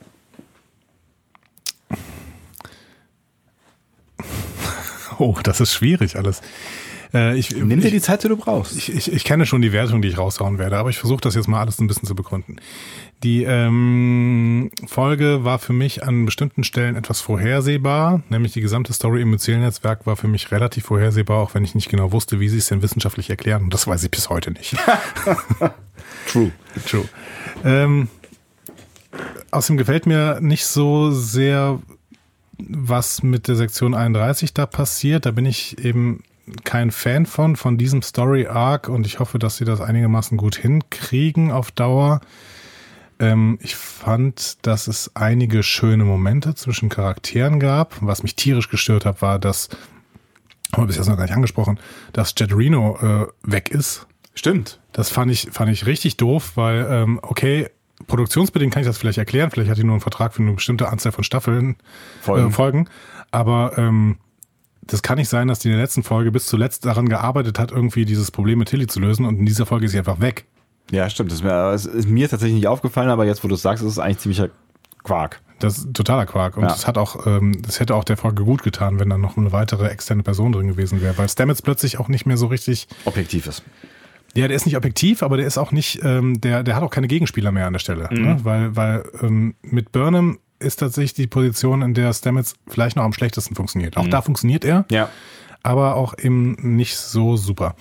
Ja, es wäre auch gar nicht so schlecht gewesen, wenn sie dann quasi äh, einfach draußen gewesen wäre und da noch irgendwie als, als wissenschaftlicher Anker fungiert hätte. Genau, oder sowas, Operator ne? oder ja. sowas. Ne? Ja, ja, genau. genau. Das hat jetzt Saru gemacht. Warum eigentlich, ist auch nicht ganz klar. Gut, er ist Wissenschaftsoffizier, vielleicht ähm, musste er das an der Stelle machen. Ähm, ja, aber ansonsten war das eigentlich eine ganz nette Geschichte, die man uns hier erzählt hat. Es war im Prinzip ein Außeneinsatz. Ähm, das Drama wurde teilweise ein bisschen hochgefahren. Ähm, aber allgemein bin ich hier nicht so überzeugt. Ähm, ich habe jetzt gemerkt, womit wir wieder bei diesem Bewertungssystem wären, dass ich sicherlich diese Klingonen-Folge zu hoch bewertet habe mit der 7. Ich hätte sie nachträglich wahrscheinlich niedriger bewertet. Denn diese hier fand ich tatsächlich ein bisschen besser als die Klingonen-Episode, aber doch im Prinzip schlechter als, also ich möchte sie deutlich abwerten gegenüber Folge 1, 2 und 4 Ja. ne, gegenüber Brother New Eden und A Noble for Charon. Das heißt, ähm, ich wäre jetzt hier vielleicht auch wieder bei einer 7. Ich hatte so ein bisschen geschwankt zwischen 6,5 und 7, möchte aber mich, glaube ich, auf die 7 festlegen, ähm, weil ich, weil ich vielleicht äh, mit der 7 irgendwie teilweise zu hoch angesetzt hatte. So. Ich kann, ich kann das eintragen du äh, erzählst jetzt mal, was du denn davon hältst. Ich habe so zwei Ebenen, ähm, mit der ich auf diese Folge gucke. Ähm, wenn ich jetzt erstmal in die analytische Ebene gehe, dann gibt es viele Dinge, die schwierig sind, über die wir jetzt auch schon gesprochen haben, die wir zum Teil ja nicht mehr verstanden haben, die ganz schön fantastisch sind. Ich finde, das ist für eine Star Trek-Folge ganz schön viel Mystery und, und äh, Stranger Things und so. Ja, Stranger Things, Upside Down und sowas, ne? Ja, Genau. total. Hm? Ähm, selbst, äh, ne, selbst die Optik, finde ich, ist, ne, erinnert sich, äh, erinnert da so ein bisschen dran auch so ein Stück weit. Ähm, ich finde, es ist viel, was man, was man wirklich kaufen muss. Es fühlte sich echt so ein bisschen an, also es gab auch so Momente, die ich, die ich, die ich gemocht habe, aber es fühlte, fühlte sich so ein bisschen an wie eine andere Serie teilweise. Also diese ganzen, diese ganzen Walk-and-Talk-Szenen im Myzel-Netzwerk, es fühlte sich wirklich so ein bisschen an wie so eine, so eine Coming-of-Age-Serie, wo irgendwie fünf, sechs, sieben Leute auf irgendein Abenteuer gehen und irgendwas Verrücktes äh, erleben. Deswegen habe ich eben Goonies gesagt. Mhm. So, ne? Also ähm, aber es hat mir zum Teil schon, äh, schon, schon auch ganz gut gefallen. Aber ich fand es sehr ungewöhnlich mit Star Trek und es würde mich nicht wundern, ich habe jetzt noch nichts gelesen über diese Folge, wenn die von vielen Leuten zerrissen werden würde, eben weil sie sehr fantastisch ist. So. Ähm, und das ist, das ist so das größte Problem, was ich mit ihr habe. Also, dass, dass, dass sie schon einen, einen recht hohen fantastischen Anteil hat, bis hin zu dieser Entscheidung, die Pike halt eingeht, indem er überhaupt diese Mission erst erlaubt und damit das ganze Schiff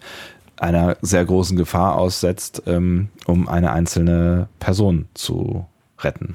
Ich muss aber kurz unterbrechen. Ja. Rezensionen, die ersten beiden, die ich gelesen habe, waren äh, Kurzrezension von Trackzone mhm. und äh, ein Tweet von Christian Humberg und beide sagen, was, was, was war das für eine brillante Folge? Mhm. Also positiv, ja, durchaus ja. positiv. Ja. Also ne, man kann natürlich auch sagen, gemessen an dem, was sie alles hätten verbocken können. ne, das, ist, das ist ja eine wichtige, auch wieder ein ganz wichtiger Punkt gewesen, wie sie diese Geschichte auflösen. So gemessen an dem, was sie alles hätten verbocken können, haben sie relativ wenig verbockt. So, das klingt jetzt total negativ. Ne? Aber die, die Story ist jetzt nicht nicht total bescheuert. Also die Story ist total bescheuert, aber sie wirkt nicht total bescheuert. So. Und das ist das, was ich der, der Folge sehr zugute äh, heißen möchte. Das ist nämlich die zweite Ebene. Ich habe diese Folge geguckt und war ziemlich gefangen in dieser Folge, weil sie sehr, sehr schnell, spannend äh, inszeniert wurde. Ich also das war, ich fand sie extrem atmosphärisch, angefangen von der von dieser atmosphärischen Klammer am Anfang und am Ende, wo die mich sofort reingezogen hat. Ich fand sie sehr dicht. Ich war die ganze Zeit dabei. Ich habe während der ganzen Folge wenig in Frage gestellt, während ich geguckt habe und mhm. auch, auch wenn mir bewusst gewesen ist an der einen oder anderen Stelle, hier müsstest du jetzt nochmal nachhaken und nochmal gucken, ob du das verstanden hast. So, aber wollte ich gar nicht in dem Moment. Ähm, es hat mich schon mit reingezogen. Und deswegen fand ich das, das erste Gucken dieser Folge, ähm, fand ich, fand ich toll. Wie, wie ein, weiß ich nicht, halt wie eine schöne Fantasy-Folge von Stranger Things oder was auch immer. Die darfst du halt auch nicht, oder eine Akte X-Folge oder was auch immer. Die darfst du halt auch nicht hinterfragen. Ne? Also da ist halt auch viel Bullshit mit, mit drin. Das kann, da gibt's halt vieles, was man nicht erklären kann. Aber sobald du anfängst, analytisch darauf zu gucken, kriege ich Probleme, zumindest mit dem Teil, was das mit Zählnetzwerk angeht und äh, die, vor allen Dingen die Materialisierung von Stamets. Ähm, und das, das ist das erste Mal, dass wir das. Carver. Äh, Calver von Stamets. Ja. Der ist ja ziemlich materialisiert. Ähm, und das ist das erste Mal, glaube ich, dass wir das in dieser, dieser Staffel überhaupt sagen, oder dass ich ja so in der Staffel überhaupt sage, das müssen sie mir halt noch irgendwie erklären. Das haben wir in der ersten Staffel andauernd gesagt, aber ich glaube, das muss man halt mal, nochmal irgendwie erklären, aber das werden sie nicht mehr tun, weil die Story, glaube ich, jetzt am Ende ist. So. Oder vielleicht habe ich, ne, ich muss sie vielleicht einfach noch ein zweites Mal gucken, dann wird es alles so ein bisschen, ähm, ein bisschen klarer, aber ich glaube, das ist eine Folge, die mit dem zweiten Mal gucken verliert an Qualität. Weil beim ersten Mal war sie halt spannend und ich fand es faszinierend, auch selbst wenn ich wusste, äh, wie, was, was passieren wird, fand ich es fand ich's gut inszeniert. Lange Rede, kurzer. Es klang positiver Sinn. als ich bin, ne? Ja, ich glaube, ich bin noch ein bisschen positiver. Ich würde sie tatsächlich ich würde sie tatsächlich auf eine Ebene mit ähm, New Eden mhm. legen wollen, was die, was den Unterhaltungswert ähm, angeht. Ich fand, fand sie auch besser auf jeden Fall als die Klingonen-Sause da. Ähm, ich weiß gar nicht mehr, was habe ich, wie habe ich die bewertet? Sieben. Und ich glaube, die haben wir zu hoch bewertet tatsächlich. Ja. ja das, das war so ein Stück weit Enthusiasmus. Ja, vielleicht. Also also ich glaube, mit einer 8 käme ich klar. Also ich glaube, eine 8 mhm. ist, ist, äh, ist okay, weil ich fand, ich fand die wirklich, ich habe die gerne geguckt. So. Ich finde, die hat echt viele Haken und Ösen und man kann darüber streiten, wie viel Star Trek das ist, aber ich habe sie gerne geguckt.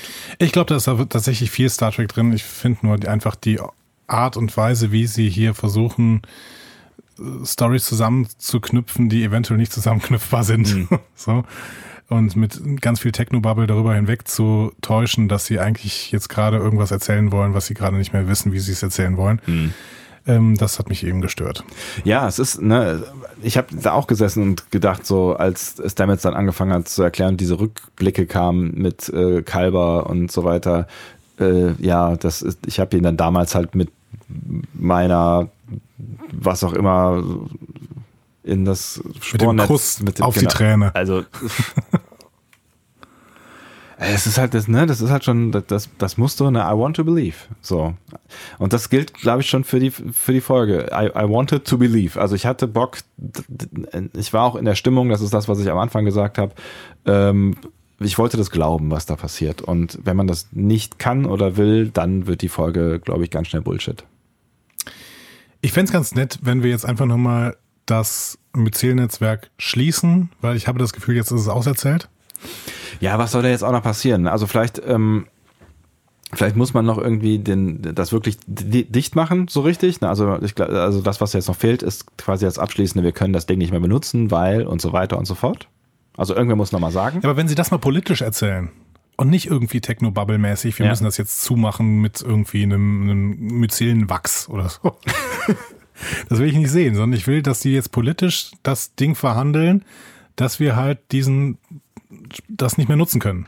So, und das am besten auch noch alles über diesen Antrieb, das wissen ja auch noch gar nicht so viele ja. irgendwie wahrscheinlich, ja, genau. ne? Dass irgendwie alles über diesen Antrieb vollständig gelöscht wird, damit irgendwie keiner mehr überhaupt in die Versuchung kommt, dieses Ding zu benutzen. Auch nicht die Voyager, wenn sie irgendwie 70.000 Lichtjahre weggeschmissen wird genau. oder sowas. Ne? Ja, ja, genau. So. so. einmal kommen, was soll's, ja? Einmal genau, könnte genau. man ja. Und das, das wäre ja eine super Begründung, ne? Also ich, ich würde auch sagen, komm, wir bauen uns schnell einen Spornantrieb äh, und dann äh, rüberspringen. Ja. Ne? Nee, alles muss gelöscht werden und ähm, Schweigegelübde für alle Discovery-Leute und die Klingonen werden auch dazu verpflichtet oder so. Hm. So wie sie es irgendwie bei diesem die Raumkatastrophe-Folge von TNG mhm. gemacht haben mit dem Warp-Feld, was Subraumzeugs stört. Keine Ahnung. Ja.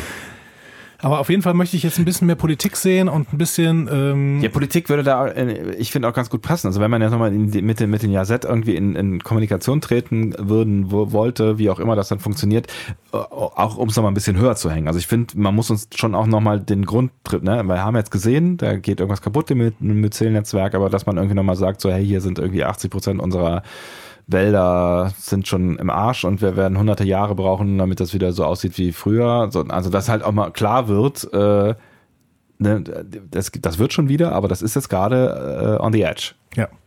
Und ich habe ein bisschen Angst, weil das droht alles so ein bisschen in Richtung das ist zu psychedelisch abzu, abzugleiten. Und das möchte ich nicht. Ich möchte, dass wir mal ein bisschen wieder, wie ich es eben schon in der Episodenbesprechung gesagt habe, mal ein bisschen mehr auf, die, auf, den, auf den Boden der Tatsachen. Ja.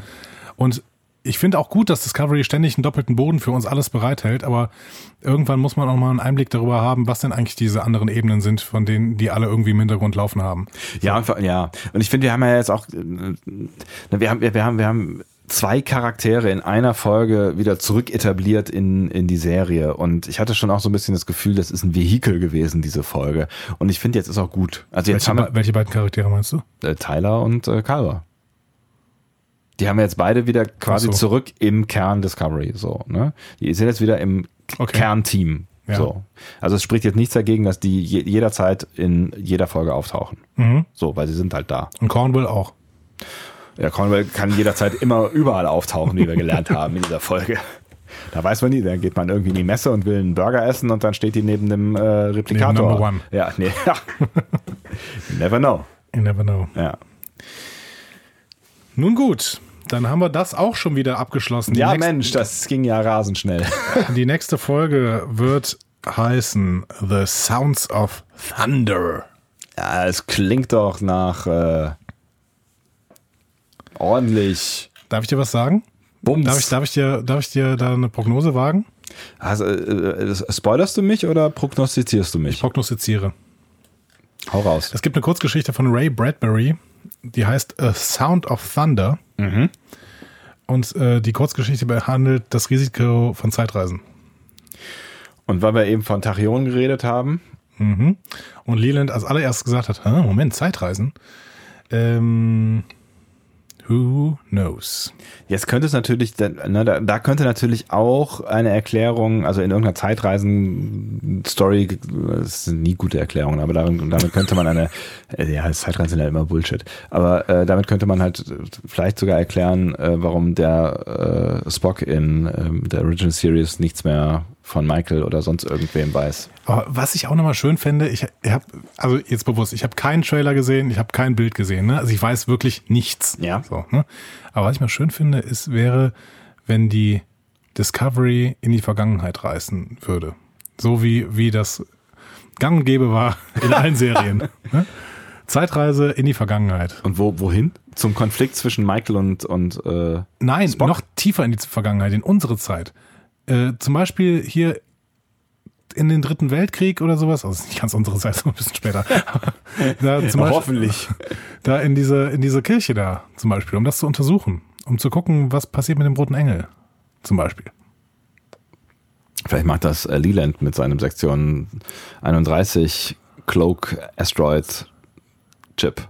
Wie sie es machen, ist mir an der Stelle erstmal egal. Von mir aus finden sie auch hier wie in, äh, ach, wie heißt denn nochmal diese TOS-Folge? Auf jeden Fall finden sie irgendwo ein Portal. Oh, die, diese, die, wo man so reinspringen konnte Genau. und wo dann äh, andauernd irgendwas anderes war. Es gibt immer einen Grund, eine Zeitreise zu machen.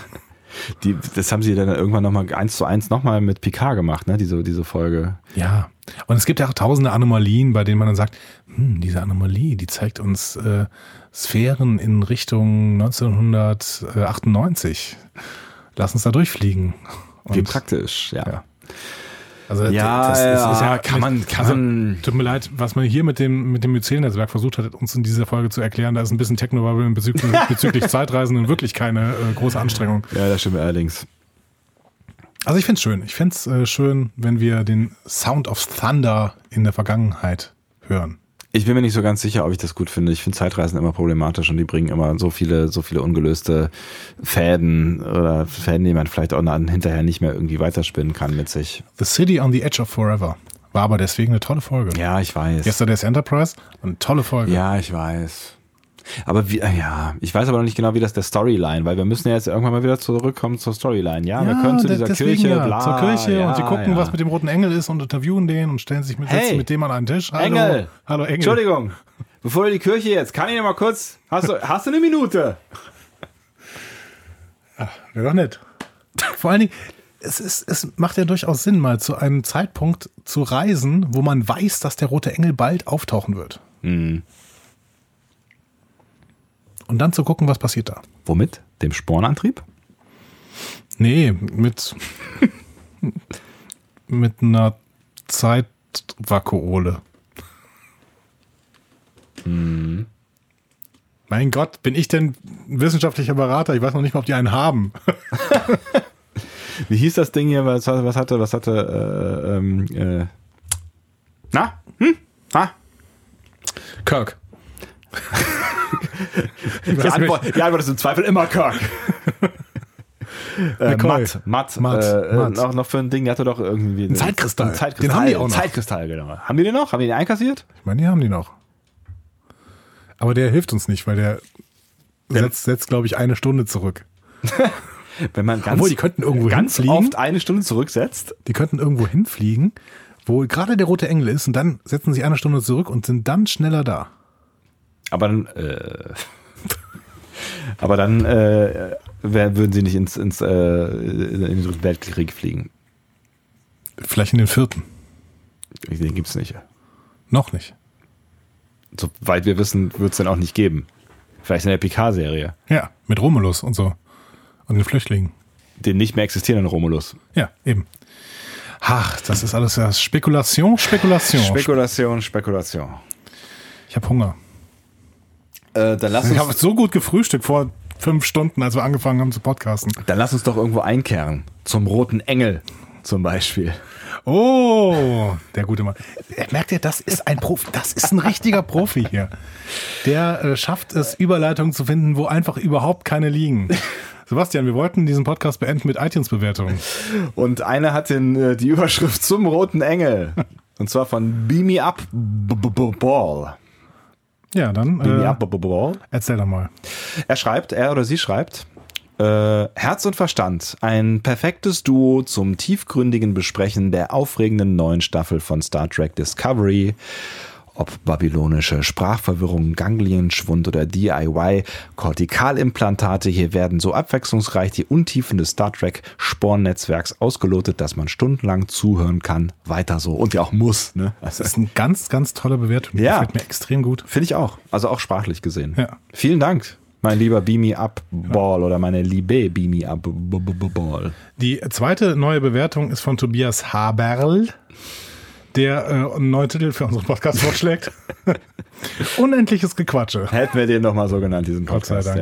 Dank. Ja. Äh, sch- schade, dass wir es nicht gemacht haben, Schade. würde ich sagen. Ja. Ähm, er sagt, ähm, absolut top. Erstklassig analysierte Folgen und sympathische Stimmen, die auch mal abseits vom Thema hörbar sind. Vor allen Dingen abseits vom Thema, weil Ja. im Thema geht ja nicht so viel. Äh, in dieser Folge nicht. Die haben wir nicht mehr verstanden. Wir haben, wir haben die Folge leider nicht verstanden. Ja, sorry. Eine Bewertung auf Basis einer Folge, die wir nicht verstanden haben, getätigt. Und Spekulationen über Sachen äh, gemacht, die wir niemals wieder belegen können und erfahren werden. Wahrscheinlich werden wir von CBS verklagt wegen dieser Spekulation. Ich fand es aber sympathisch. Ich fand diese Spekulation sympathisch. Ich finde, ja, also wir werden es nie erfahren, aber ich finde, da kann man mal drüber nachdenken. Das könnt ihr jetzt auch machen. Hausaufgaben habt ihr ja eh genug bekommen von uns. Definitiv. Deswegen äh, können wir uns einfach hier rausschleichen aus dieser Folge. Nach geschmeidigen zweieinhalb Stunden, die ihr uns zugehört habt, habt ihr auch jetzt ein bisschen Ruhe verdient. Absolut. Die bekommt ihr jetzt von uns. Dementsprechend wünschen wir euch eine schöne Woche. Es wäre schön, wenn ihr uns ähm, kommentieren könntet, wie ihr denn die Folge fandet. Zum Beispiel auf discoverypanel.de, bei Facebook unter Discovery Podcast, bei Twitter unter Panel Discovery, bei Instagram unter Discovery Panel oder per E-Mail über info at discoverypanel.de oder unserem Kontaktformular. Und wenn ihr Lust habt, könnt ihr uns auch gerne noch eine iTunes-Bewertung dalassen, falls noch nicht getan. Dann werden wir vielleicht irgendwann das nächste Mysterium lösen können, das in Der Star Al Algorithmus. der Algorithmus, das in Star Trek wahrscheinlich auch im großen Techno-Bubble äh, geendet hätte. Der iTunes-Algorithmus. ich glaube, den kennt auch keiner mehr. der hat Steve Jobs mit ins Steve äh, Jobs Grab hat ihn mit genommen. ins Grab genommen. Hat ihn nämlich selbst programmiert. Ja. ja, Mensch, das war ein Haudegen. In diesem Sinne, alles erdenklich Gute. Tschüss. Tschüss.